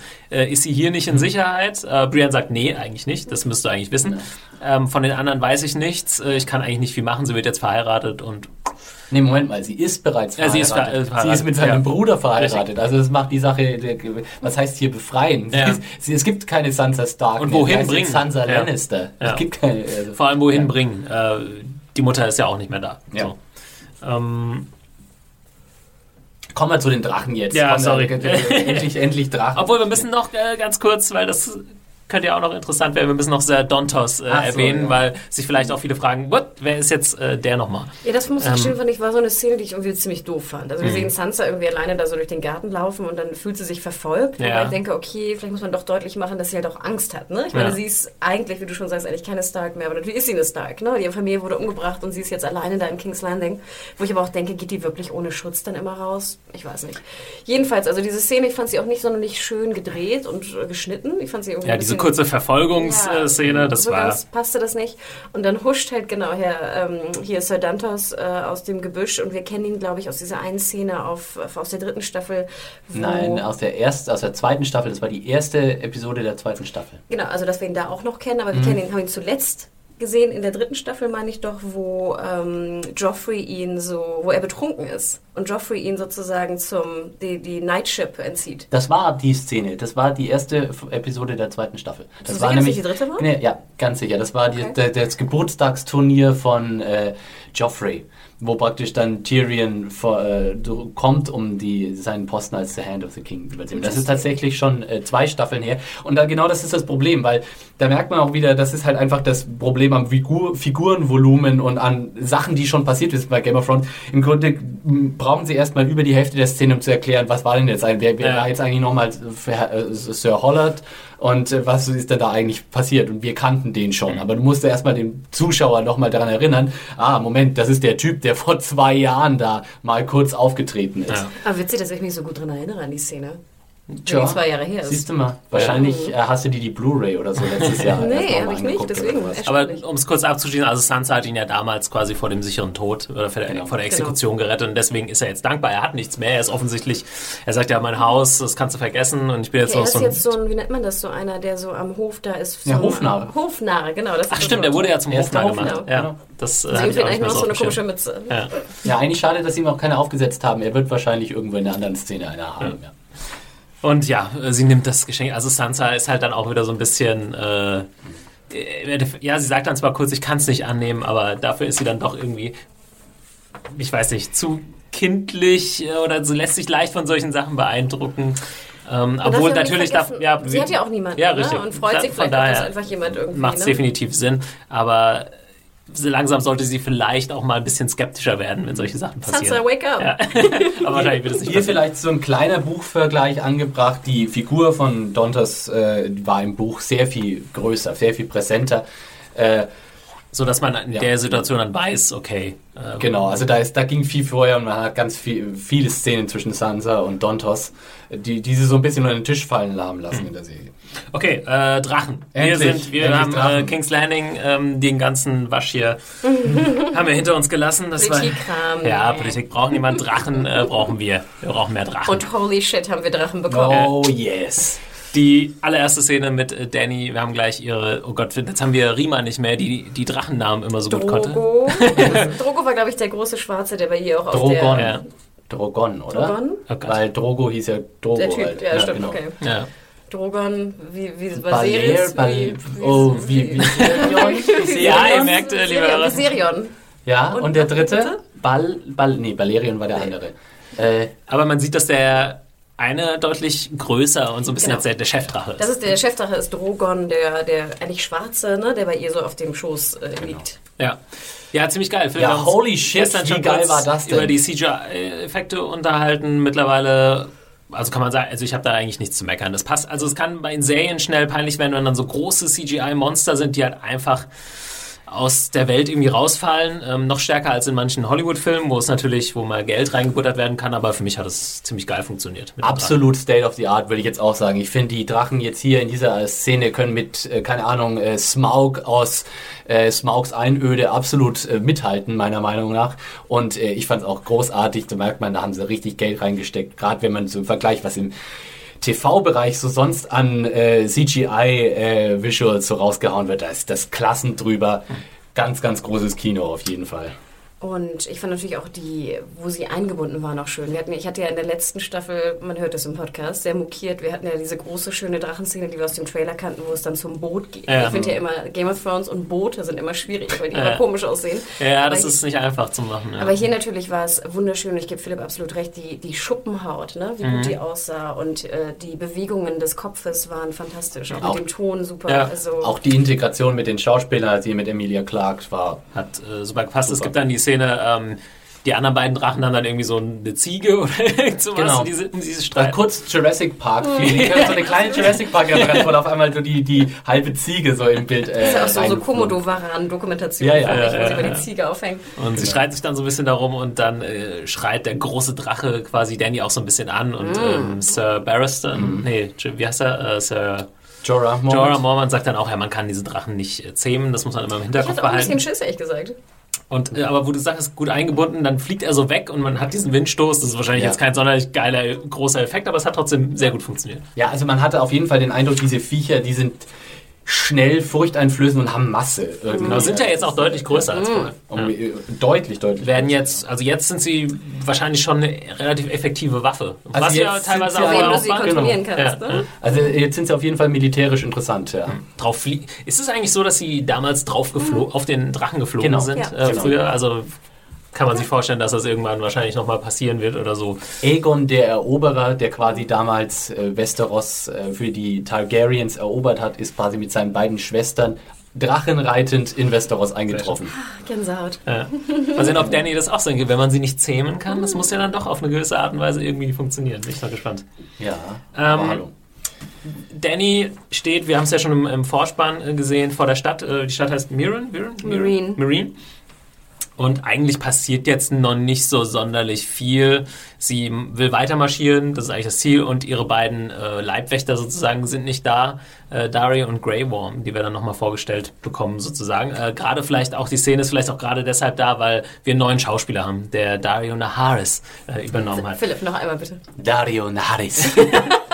Jetzt gespielt von äh, einem holländischen Schauspieler, Michael Michael Ja, Huisman. und sag mal ganz ehrlich, ich war irgendwie Wie verwirrt. Ich guckte den an Ja. und dachte, so, hä, bist du jetzt Dario? Hä, was? Sie um sagen es ja dann definitiv. Ja. Sie sprechen ihn dann mehrmals explizit mit dem Namen an. Immer eine sehr schwierige Situation. Ich persönlich mag den Schauspieler, weil, aber auch vor allem, weil ich äh, Tremay gesehen habe, was ja sowieso außer mir und Axel fast niemand gesehen hat, aber da spielt er eine sehr schöne Rolle in dieser New Orleans-Serie von David Ist er Simon. der, der Musiker? Ja, ist einer der Musiker, der auch aus Amsterdam stammt quasi in der Geschichte. Äh, schöner Schauspieler, aber ich weiß nicht, ob er in diese Rolle so gut passt, beziehungsweise hat mir, glaube ich, der davor besser gefallen. Der hatte einen sehr speziellen Look und der hatte dieses Checker-mäßige irgendwie ein bisschen mehr drauf. War ein bisschen mehr sexy, fand ich. Ja, der war so. Ich Der, finde, der, der, der, jetzt ist er eher so ein klassischer Schönling. Genau, der war so ein bisschen so der David Beckham der Game of Thrones Welt, so ein bisschen so metrosexual und stolz drauf. So und und äh, ich finde, es war eben eine schöne Abwechslung, weil der Typ jetzt, das ist halt einfach noch so ein nächster Vollbart-Dude, ne? Ja. Und irgendwie haben wir genug von diesen Leuten in dieser Serie schon drin. Und ich, ich fand es schon auch ein bisschen witzig, äh, wie sie einfach komplett sozusagen er sieht wirklich komplett anders aus als der andere Kerl vorher und sie gehen nicht im geringsten drauf ein. Also Ja, vor allem der andere Kerl hatte, hatte der überhaupt einen Bart? Nein, hatte der überhaupt so lange nicht. Der, glatte war, Haare? der hatte so? lange glatte Ja. Haare, blonde Haare, er war also so richtig glatt rasiert, war, war so ein Schönling halt. Ne? Und das ist der Typ eigentlich gar nicht. Und er war auch eben vom Charme anders, als er es jetzt Definitiv. hier. Ja, und er hatte auch was, ich glaube, das hattest du auch irgendwann mal erwähnt, Philipp, er hatte halt auch irgendwie eine sehr prägnante Rüstung an oder zumindest auch so eine Art Wams, was viel prägnanter war und halt diese geilen Messer, Schwerter, Dolche mit Genau, die- diesen die Frauenfiguren. Frauenkörper. und jetzt gebe ich dir absolut recht, es sah wirklich aus wie ein Dude aus Westeros. ja. Ja, haben sie vielleicht. Es ist halt schwierig, ne? Was willst du Weiß, machen? weiß wenn man denn da eigentlich, warum das ersetzt wurde? Das äh, kam so genau Also ich, nie rüber. ich weiß, dass durch, der ne? Schauspieler von der, der alte Dario war, glaube ich, so auch ein Musiker. Ja, Ed und, Scrane heißt der. und ich meine vielleicht mal irgendwas gelesen zu haben, dass er eher lieber Musik machen wollte oder sowas, aber Ja. ich, ich weiß nicht, ohne Gewehr. Ohne Gewehr. Ich fand ihn auch super. Mir hat er super gefallen. Ich bin sehr traurig. Ja, finde ich auch ein bisschen schade, aber ich hoffe auch, dass der Neue sich dann noch irgendwie gut einfügt. Ja, auch wenn es optisch jetzt auf den ersten Blick nicht so. ähm, Müssen wir jetzt halt ist. mit leben, ne? Ja. Ich hatte auch so ein bisschen Probleme mit Dani. Ich fand irgendwie das Make-up sah ein bisschen komisch aus. Äh, auch die Haare. Mhm. Plus halt diese, was ich sowieso nicht mochte, das trug sie ja schon in der letzten Staffel, diese Art äh, Stonewash-Jeans mit diesem blauen Kittel drüber. Also, Trägt sie eine Jeans? Das ist mir gar nicht eine aufgefallen. Hose trägt sie Also ja, trägt sie eine Hose drüber?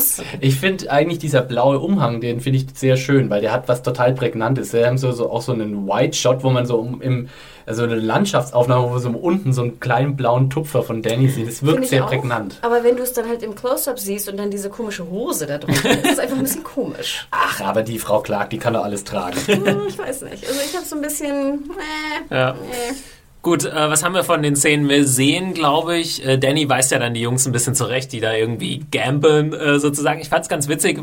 Vielleicht vielleicht hat es so ein bisschen dargestellt, äh, Grey Worm, der ja auch von den Unsullied quasi der Anführer ist, hier jetzt so ein bisschen Individualität auch entwickelt oder vielleicht nicht mehr ganz, weil er jetzt auch erstmal frei ist. Ne? Und vielleicht, wahrscheinlich hat er das vor einem Monat niemals gemacht, äh, irgendwie sich überhaupt auf irgendwelche Spielchen eingelassen. Der steht den ganzen Tag da an der Wand und macht sonst nichts.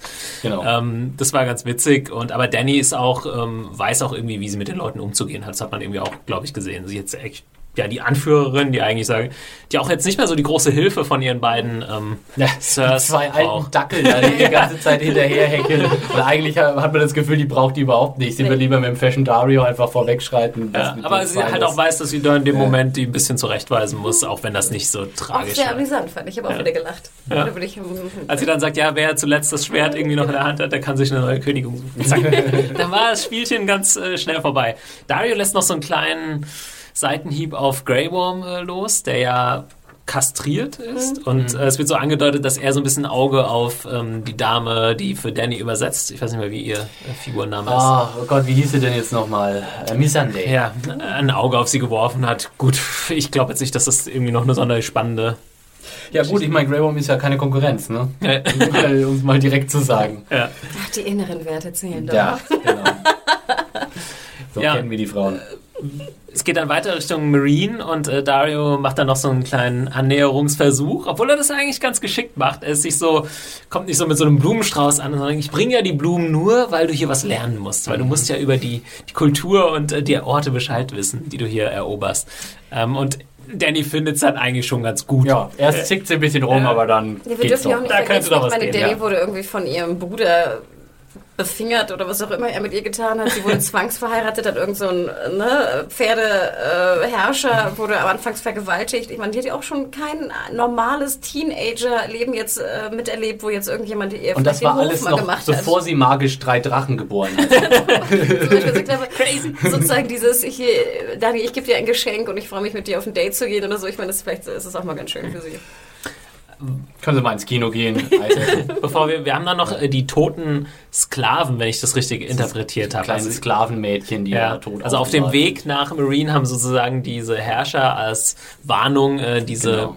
Körper aufgehängt. Kleine, kleine Botschaft, we don't fuck Wir around. dürfen ja nicht vergessen, wie du auch anfangs schon sagtest, es ist halt Slavers Bay. Und wir wissen, dass Dani will ja die, die Sklaverei verbieten. Ja, ne? das war mir Also ehrlich gesagt nie so klar, bevor ich das mal auf dieser Karte nochmal nachgeguckt habe, dass es quasi so eine Ecke ist, wo das halt Standard Genau, ist ist so. und Und es heißt sogar so. Und es ist ja ein großer Wirtschaftszweig natürlich von diesen Genau. Städten. Also es ist mehr oder weniger die einzige Ökonomie, Genau. die in diesen Städten existiert. Der Sklavenhandel ist praktisch wirtschaftlich das Rückgrat dieser Region und es gibt nichts anderes. Also das ist sozusagen, äh, was für Russland Erdgas ist, ist für die Slavers Sklaven sozusagen. Und deswegen ist natürlich auch eine harte Vorgabe, dass sie halt sagen, auf den 162, 165 Meilen, Kilometer, die entfernt ist, wird auf jedem Kilometer halt jemand, ein Sklave, umgebracht werden. Oder gekreuzigt, ne? Ich glaube, sie waren gekreuzigt, Ja. oder? Ähm, aber Dani natürlich, wenn nicht Dani, wenn sie nicht sagt, so sie wird das ertragen und Ja, noch mehr gegen die Sklaverei kämpfen. Aber es ist sozusagen, sie kämpft da mehr oder weniger gegen eine gesamte Gesellschaft, weil es ist sozusagen alles auf Sklaverei eingedrungen und das, äh, es lässt sich so, sozusagen nicht vereinbaren mit dem, wa- was, also diese Menschen und Danny, die werden niemals sich auf Augenhöhe treffen können, weil sie will etwas fundamental anders haben als sie. Was ich noch cool fand, äh, Danny können wir eigentlich soweit, glaube ich, abschließen. Es war jetzt nicht so essentiell wichtig alles. Wir haben nochmal herausgefunden, wo sie steht, was sie vorhat. Ähm, es gab so einen White Shot äh, noch von der Armee. Äh, Es ging, wurde so ein bisschen drüber gefahren, da hat man auch mal gesehen, was sie für eine krasse Armee jetzt überhaupt am Start hat. Sie hat ja, glaube ich, 8000 äh, Unsullied. Ähm, das war echt eine kurze, eine kurze Szene nur. Und wo man aber auch das Gefühl bekommt, okay, damit kannst du wirklich Städte erobern jetzt. Also kannst du mit schon was anstellen. Und drei fette Drachen hat Ja. sie mittlerweile auch. Und wie immer, ne? ich fand immer die Unsullied-Szenen super, gerade im Vergleich zu den Wildlings, auf die wir, glaube ich, Ja. jetzt auch zu sprechen kommen. Ja, ich weiß, ich habe da auch so, es übt so eine gewisse Faszination aus, diese perfekten Krieger, die, ähm, Diese Formation Ja. ich schon. Ne? Diese, ne? Ich sehe dann immer so wie bei Asterix und Obelix, diese Schildkrötenformation mit den Schildern. Ich denke immer an die Stormtrooper aus Star Wars. So. ich fand auch diese, diese Kampfszene, die haben wir ja damals ziemlich abgefeiert in der dritten Staffel, als dann Grey Worm Oh, yeah. und, und ähm, Dario und so äh, kämpfen. Das ach, war, die- ach, die ist das war super. Äh, Ich hoffe, dass wir da öfter nochmal was äh, sehen. Gerade, ich glaube, Grey Worm kämpft mit so einem Stab. Ja, das so. ist geil. Ich Das fand auch bei den Turtles war immer Donatello mein Liebling wegen dem Stab. Das ist am elegantesten. Ich bin nicht so ein Stabfan, sorry. Das ist wie das Laserschwert im Star Wars-Universum. Das ist einfach die eleganteste Waffe. Ich, Pro Stab! Ich fand Dario mit seinem gebogenen... Ja, die fand ich auch ein- super. Ne, so, ein, so, ein, so ein Schwert oder so? Ja. Ziehen wir doch mal nördlich, Leute. Ja. Genau, im Norden ähm, machen wir es auch nicht so lang. Wir sind wieder bei den äh, Wildlings kurz, Ygritte und äh, Tormund. Sind ja jetzt über die Mauer. Äh, quasi schon auf der südlichen äh, Seite. Äh, sie haben ein kurzes Gespräch, wo so ein bisschen angedeutet, also Tormund wirft ihr eigentlich vor, wenn Jon Snow, der ist ja entkommen, wenn der noch lebt, dann hast du das bewusst oder unterbewusst äh, ihn quasi nicht äh, erschossen. Also sie hat ja drei Pfeile auf ihn abgefeuert und Jon Snow hat ja bekanntlich trotzdem überlebt und er sagt, naja, ich weiß, wenn du gewollt hättest, hättest du ihn mit einem Pfeil töten können. Und das kann man wahrscheinlich auch so annehmen, dass Ygritte natürlich noch Gefühle für Jon Snow hat und deswegen das so gelaufen ist. Das ja immer noch mit, ob, obwohl ich ja für Jon Snow wenig, wenig übrig habe so als Figur äh, und auch als Schauspieler, aber äh, das ist immer noch so das Pärchen, wo ich mir gerade so denke, so, oh, Oh, John und äh, Ygritte, das wäre schon schön gewesen, Ja. wenn da die Umstände ein bisschen Ja, und ich fand auch interessant, ich hätte eigentlich gedacht, dass sozusagen die Wildlings sehr viel härter ins Gericht gehen mit Ygritte. Ja. Ne? Also, dass ich meine, sie sitzt da jetzt da und ist eigentlich wieder total von denen. Klar sagen sie so, hey, normalerweise triffst du irgendwie das und das, aber jetzt hast du dreimal geschossen und nicht ge kaum getroffen. Ja. Aber trotzdem scheint sie ja doch. Ja, was interessant ist, ist, dass sie dann äh, nicht so krasse Ehren, äh, wie sagt man, Codex? Codex, also Coden, Codexen, wie sagen es die? Codex. haben wie, wie im Süden, wo man also der Verräter, der wird sofort geköpft. So, dann quatscht man halber drüber und sagt, naja, können wir jetzt aber nicht auf den verzichten. Dann sind halt die, die Freemen Letztendlich haben sie ne? überhaupt gar keine Gesetze. Ja. Du kannst eigentlich alles machen, solange du es verteidigen kannst. Ja, von daher sind sie nicht unbedingt äh, schlechter als Ja. äh, die Leute im Süden, wo, die manchmal vielleicht ein bisschen komische eher Vorstellungen haben. Das finde ich ähm, auf jeden Fall auch eine interessante. Aber ganz oben im Norden wohnen dann halt auch noch ein paar richtig ungemütliche Gestalten, die wir Ja. jetzt kennenlernen. die, Ja, und da hatte ich echt so ein Flashback von Highlander. Oh, ja. Ne? Candy, natürlich bist du das. Das sah, wirklich so aus. oder? Ja, total. Stimmt. Die genannt werden die Than. Ich habe es auch beim mehrmals hinhören erstmal nicht verstanden. T-H-E-N-N nach dem Game of Thrones Wiki. Das ist offensichtlich eine bestimmte Art. Es gibt ja verschiedene Arten oder Gruppen, Stämme von Wildlings. Und äh, die sind offensichtlich eine der gefährlichsten, stärksten, größten. Und äh, gleichzeitig ernähren sie sich gerne von Menschenfleisch. Ja, da, äh, ich meine, die wohnen halt ziemlich weit oben im Norden und da muss man halt einfach essen, was man kriegt. Ne? Ja. Und das ist relativ egal, von, von welchem Organismus das jetzt Und abstammt. sie freuen ne? sich äh, so auf den Angriff auf den Süden, so weil da gibt's lecker Fleisch. If you can grill it, you can eat it. ja, Hatten wir das Thema Kannibalismus schon mal irgendwo im Game of Thrones? Oh, bestimmt, oder? Ob wir es jetzt hier im Podcast schon hatten, wir hatten es schon mehrfach. Bei Ja. Game of Thrones, gerade bei den Wildlings-Szenen und sowas, äh, ko- kam das Thema Kann- Kannibalismus immer auch. Ich fand es ein bisschen Lust, also die haben ein bisschen zu böse auf mich Fans. Das war, da haben sie es bis, das hatte, ging in, ins Kom Komikhafte, Ja. weil man auch so das Gefühl hat, okay, sie mussten sich jetzt unbedingt noch jemanden entwerfen, der noch fieser aussieht als die normalen Wildlings. So, jetzt sind die normalen Wildlings schon irgendwie so leicht furchterregende Gestalten, jetzt müssen wir da irgendwie noch mal eins draufpacken. Und das sah dann echt ein bisschen nach Highlander. Äh, Ja, ist ja so, so, auch so einem schlechten Fantasy-Film. Genau, genau aus, so. ne? Hatten die so, so Streifen im Gesicht oder unter der Haut? Ja, die hatten irgendwas, was so rauskommt? so. Ja, Aber ich finde anders. wiederum ganz schön, dass nochmal deutlich wurde, dass halt die Wildlings auch sehr unterschiedlich sind. Das haben ja Rima und ich immer so ein bisschen beklagt in der letzten Staffel, dass du halt einfach die Masse an unterschiedlichen Stämmen, Riten, Traditionen, Riesen, ne? keine Ja. Riesen, dass das so ein bisschen deutlicher wurde. Das ja, fand wiederum Raider, das muss man sich halt nochmal klar machen, hat diese, ja, er hat eine Armee von 100.000 Leuten. Und früher konnten die Wildlings, das sagen ja auch äh, in der nächsten Szene danach, ja, wenn mal mehr als 50 von denen zusammen sind, kriegen die sich eh in die Haare. Deswegen sind die für uns nie eine große Gefahr. Genau. Aber wie er das genau geschafft hat, ist noch nicht so hundertprozentig klar, ne? Und Aber sag mal, die Fans hatten auch einen Giant dabei, oder? Hatten sie? Oder da Nee, irgendjemanden hatten sie sehr großen hatten sie dabei. glaub, sie hatten einen sehr großen man dabei, sieht ja. da, man sieht da jemanden, der deutlich und zwar nicht nur einen Kopf, sondern fünf Ah, Köpfe größer als die anderen ist. Ja. Ich glaube, man sieht es auch gar nicht so genau. Man sieht es nur im Hintergrund einen ihn mal Ja. so vorbeistehen. auf die Riesen habe ich sowieso eh nochmal Bock. Aber Ich ein, ja, total. Aber auf den, den Green Seer haben sie natürlich auch dabei. Mhm. Ähm, okay, wir haben dann noch eine Szene in Castle Black, äh, Jon Snow. Am Anfang habe ich nicht so genau verstanden, warum er jetzt irgendwie mit Sam über seinen Bruder und so redet, aber ist mir klar geworden, okay, der hat jetzt erfahren, äh, sein Bruder, seine Mutter und so weiter sind bei der Red Wedding äh, getötet worden. So habe ich es interpretiert auf jeden Fall. Das macht ja wahrscheinlich am meisten Sinn und sie reden dann so ein bisschen, ja, er war neidisch und bla, aber Da- Darf ich kurz die Szene jetzt- nachspielen? Warum ist eigentlich alles so schlecht? Aber ich weiß doch auch nicht. Oh, ich bin so ein Loser, aber ich bin auch ein viel größerer Loser. Und jetzt weinen wir alle beide zusammen. Ja, es war mal wieder typisch John und ähm, Sam, die alten Es war jetzt halt auch nichts Neues, ne, dass Jon Snow irgendwie nicht von Eddard bekommen hat, was er wollte und dass äh, er neidisch auf Rob war und so. Fand ich jetzt. Jon Snow ist einfach mal wieder am Jammern. Das kann Ja. er am besten. Ja, dann kommt er quasi vor so einen äh, Rat der Night's Watch, wo dann über sein Schicksal äh, entschieden wird. Ich glaube, keiner hat jetzt damit gerechnet, dass er irgendwie sagt, jupp, Exekution äh, dafür. Also das kann natürlich immer passieren bei Game of Thrones, aber irgendwie in dem Moment hatte ich jetzt auch nicht wirklich Angst um Jon Snow. Gerade weil er, ja, wir haben den alten Meister äh, in Genau, der Meister Aemon. Aemon äh, Targaryen, was man nicht vergessen darf, einer der alten Targaryens, der auch noch einen ziemlich coolen Spruch am Ende bringt, was, wie hast du die Superpower bekommen, äh, immer Lügner zu entlarven? Er sagt, ja, ich bin in King's Landing aufgewachsen. Fand ich ziemlich geil. Der Schauspieler, also der, der ist wahrscheinlich auch einfach steinalt, Ja, oder? ich ist doch nicht vergessen, da wird ihm vorgeworfen, dass er mit einer Frau ne, geschlafen hat, wo ja alle wissen, in diesem komischen Motown, wie auch immer das heißt, ne, schlafen die ja alle mit. Ja. Genau, Das- das- und Aemon sagt praktisch, ja, wenn wir alle Leute, die ja eigentlich das Zölibat brechen, dann gäbe es keine Night's Watch mehr. Aber dann sagt ja Alistair Thorne, sozusagen, der ja jetzt quasi der amtierende Kommandant ist, das ist der Typ, der Ausbilder, mit dem Jon Snow immer in der ersten Staffel Ah. ziemlich zusammengerückt ist und der dann nach King's Landing geschickt wurde. Ähm, der, der, der sagt dann auch noch so blöd, ja, aber das ist was anderes, wenn man nach Molestown geht, als wenn man mit einem Wildling vögelt. So, das, also da wollen sie das dann nochmal irgendwie qualifizieren. Was äh, ja schön ist, ist sozusagen die äh, Zusammensetzung des Rates, denn wir haben ja sozusagen Alistair Thorne, den wir ja schon ausführlich kennengelernt haben, und natürlich ganz entscheidend am Tisch sitzt auch Janice Slint, den aufmerksame äh, Zuschauer vielleicht auch kennen. Janice Lind war der. Kommandant, ich, äh, ich verrate es euch. Ja. Äh, Janice Lind war der Kommandant der Stadtwache von King's Landing, der äh, mit Littlefinger gemeinsam sozusagen Ned Stark verraten hat Ja. und davon dann in einer Szene in der zweiten Staffel von Tyrion verbannt wurde. Also wir hatten in der zweiten Stimmt, Staffel eine ja. Szene, in der Tyrion Janis zum Essen einlädt und dann sagt, pass auf, Junge, ab zum Wall. Und Ja. jetzt sehen wir, er hat es tatsächlich bis zum Wall geschafft. Ähm, und jetzt ist er halt Teil der Night's Watch. Ja, Details, die, äh, für die wir da sind, Philipp, oder du Ja. da bist, sehr nett. Äh, Das Danke, hatte ich auch überhaupt nicht mehr auf dem Schirm.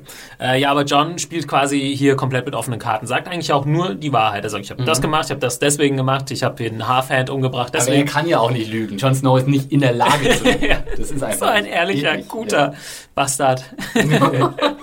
Just an honest bastard. Ähm, aber er warnt halt wirklich nochmal und das kommt noch nicht so komplett durch. Äh, Mans Raider ist hier mit 100.000 Mann unterwegs. Es bringt jetzt hier auch nichts, sich über so Kleinigkeiten zu streiten, mehr oder weniger. ja, die so ein bisschen, ah, die Giants, lächerlich. ja. Genau. Okay, äh, letzte und auch ziemlich großartige äh, Sequenz, wie ich finde. Arya und The Hound sind immer noch gemeinsam unterwegs. Äh, sie wollten, waren ja am Ende der dritten Staffel auf der Red Wedding. The Hound hat gedacht, die kann ich jetzt hier, Arya kann ich jetzt hier abgeben bei ihrer Mutter, kassiere ich ein bisschen Kohle. Äh, die sind jetzt weg. Gut, nächster Plan ist, dann bringe ich sie halt zur Tante. So, äh, die, das ist so ziemlich die letzte Familie, die Arya noch hat, äh, auf der Erie, die wahnsinnige Tante. Es geht um Liza Aaron, die Ja. Frau mit dem Brust, äh, äh, Brustfetisch. Meine Gestik, glaube ich. genau. Ja, die Gestik überträgt sich schlecht in Podcast. Ähm, ja, aber super. Ich muss hier nochmal, hier muss ich echt ein großes Lob aussprechen an äh, Rory McCann, McCann Ja, der den Hound Hound. äh, spielt, äh, großartig. Gefällt mir immer besser, wird zum einen meiner Lieblingsfiguren. Äh, diese kurze Szene, sie beobachten dann so ein ähm, Wirtshaus, wo dann Leute rauskommen und äh, Aya erkennt dann äh, Polliver.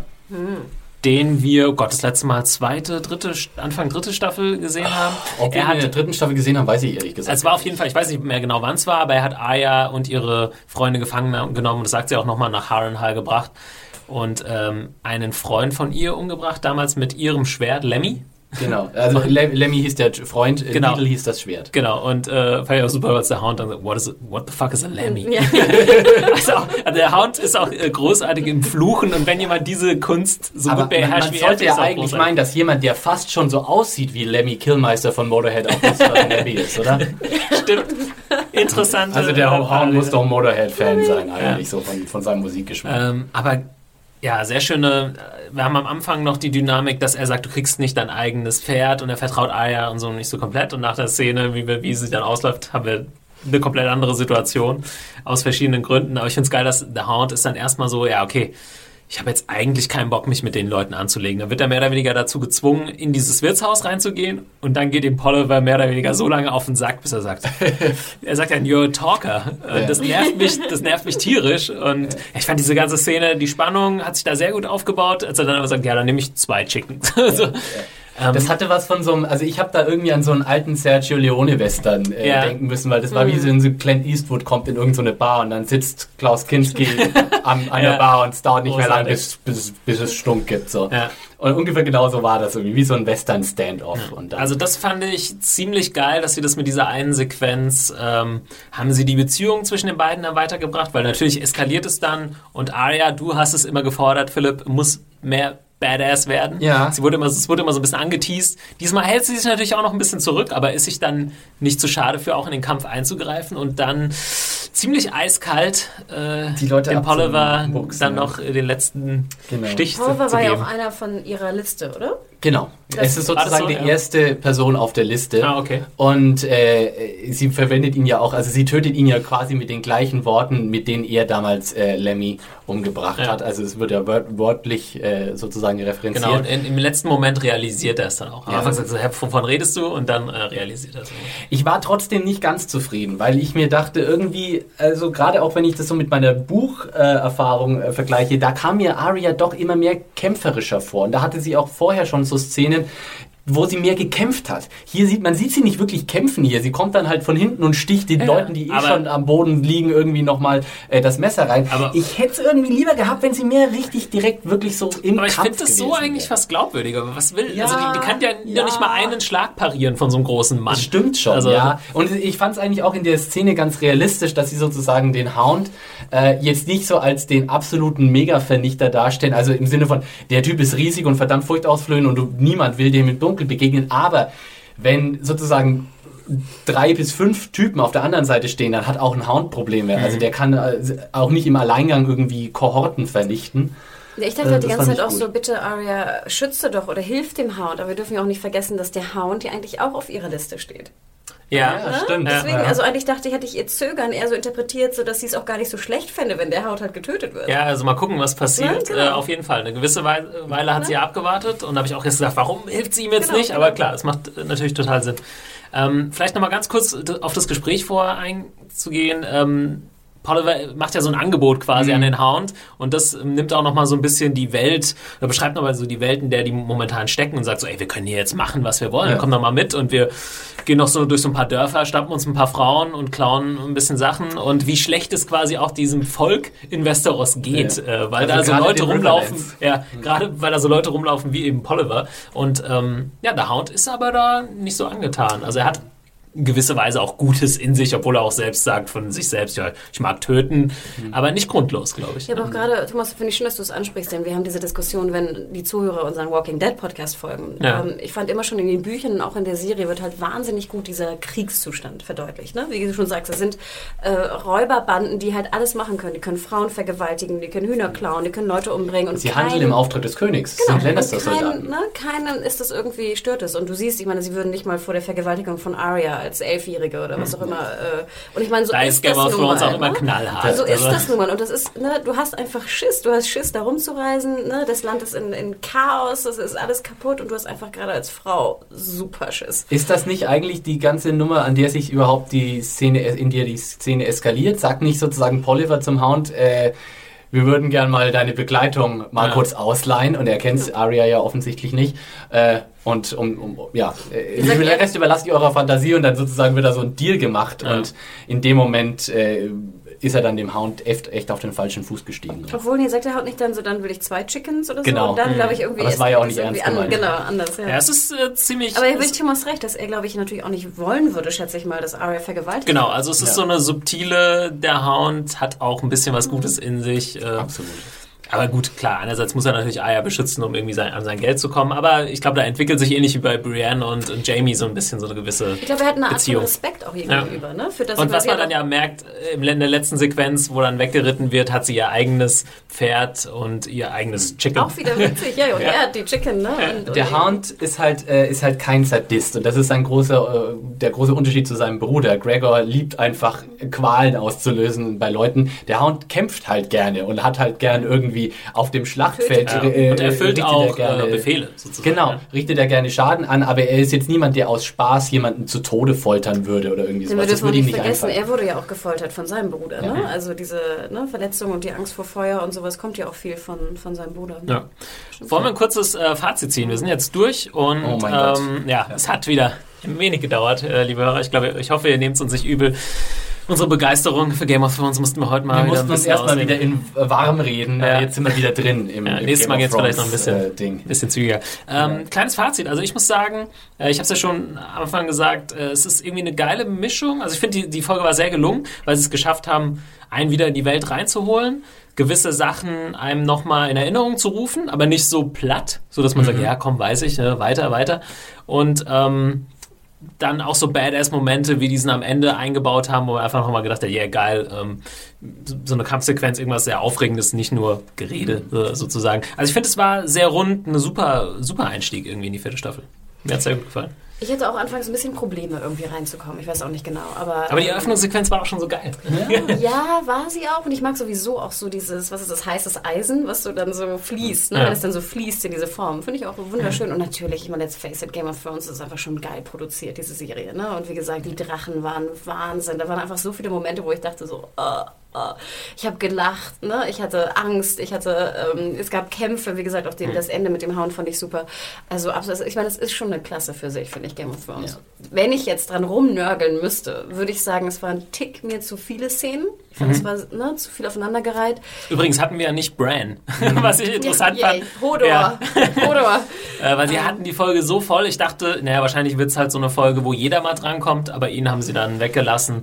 Ich glaube, ich meine, sie wissen ja auch, wie das Feedback ist. Ja, was zum Beispiel mit Theon los ist, wissen wir auch noch. Ja, okay, das und stimmt. Varys, Littlefinger, da sind ja noch so ein paar Charaktere, Stimmt. wo wir noch mal reingehen können. Wie gesagt, die Sansa-Szene hat mir nicht gefallen, diese Verfolgungsjagd Ja, nicht. Ich, das hätte ich weglassen können, aber wie gesagt, es ist Nörgelei auf hohem Niveau. Ich bin so froh, dass es wieder zurück ist und ich freue mich riesig auf den Podcast.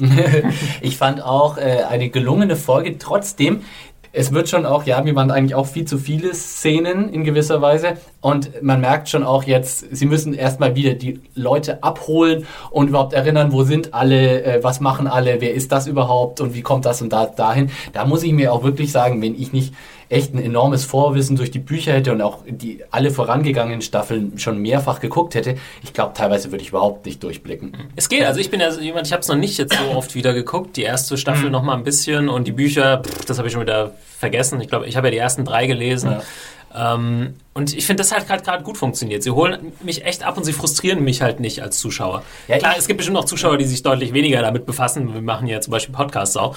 Ähm, aber mich, für mich hat das perfekt irgendwie. Das, Ich weiß halt nicht, ob ich das adäquat beurteilen kann, weil ich, Ja. mir fällt natürlich ganz viel auf und ich sehe da ganz viel und wahrscheinlich kriege ich auch so ein, zwei Details mit, die so den Casual Viewer halt komplett verborgen bleiben. Aber ich, ich weiß es halt nicht, wie ich das jetzt äh, wahrnehmen würde und ob ich überhaupt viel davon wahrnehmen würde, wenn ich auch nur so ein Casual Viewer wär- wäre. Können wir einfach unsere lieben Hörer mal fragen. Schreibt uns doch an podcast.zanejunkies.de und ähm, ja, da können wir uns auch, glaube ich, verabschieden äh, für diese Woche mit Genau. dem Hinweis auf die E-Mail-Adresse. Wir freuen uns natürlich über Feedback, äh, was wir hier gerne noch vorlesen an die nächsten Wochen. Äh, schreibt uns schon mal, wie euch die erste Folge der neuen Staffel gefallen hat ähm, oder auch sonstige Anmerkungen.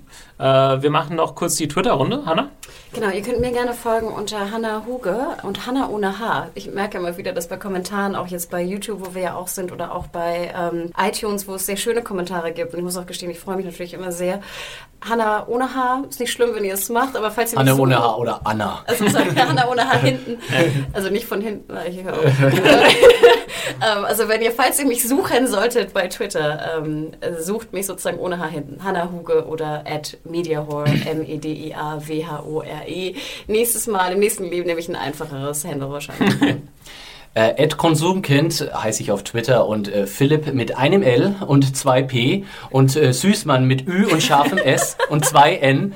Dann haben wir das jetzt damit technisch alles ganz präzise. Aber hier. Konsumkind ist ja super. Das ist wenigstens Gar ein keine Umlaute Twitter. und keine Haars und kein gar nichts drin. Mich findet ihr bei Twitter unter Picknicker83 und äh, oder Thomas Zimmer. Liked uns auf YouTube, abonniert uns auf YouTube, liked und abonniert uns auf Soundcloud, bewertet und kommentiert uns auf iTunes. Überall könnt ihr uns glücklich machen und das hilft unserem Podcast auch sehr Genau. weiter. serienjunkies.de slash podcast findet ihr alle Folgen und podcast at serienjunkies.de könnt ihr uns schreiben. Wir freuen uns auf Feedback und äh, auf den restlichen Podcast. Bis nächste Woche.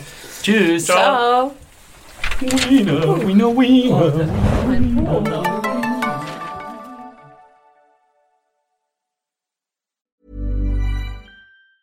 Planning for your next trip?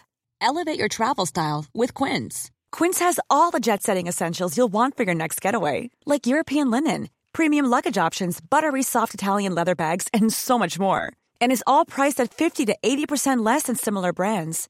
Plus, Quince only works with factories that use safe and ethical manufacturing practices. Pack your bags with high-quality essentials you'll be wearing for vacations to come with Quince. Go to quince.com slash pack for free shipping and 365-day returns.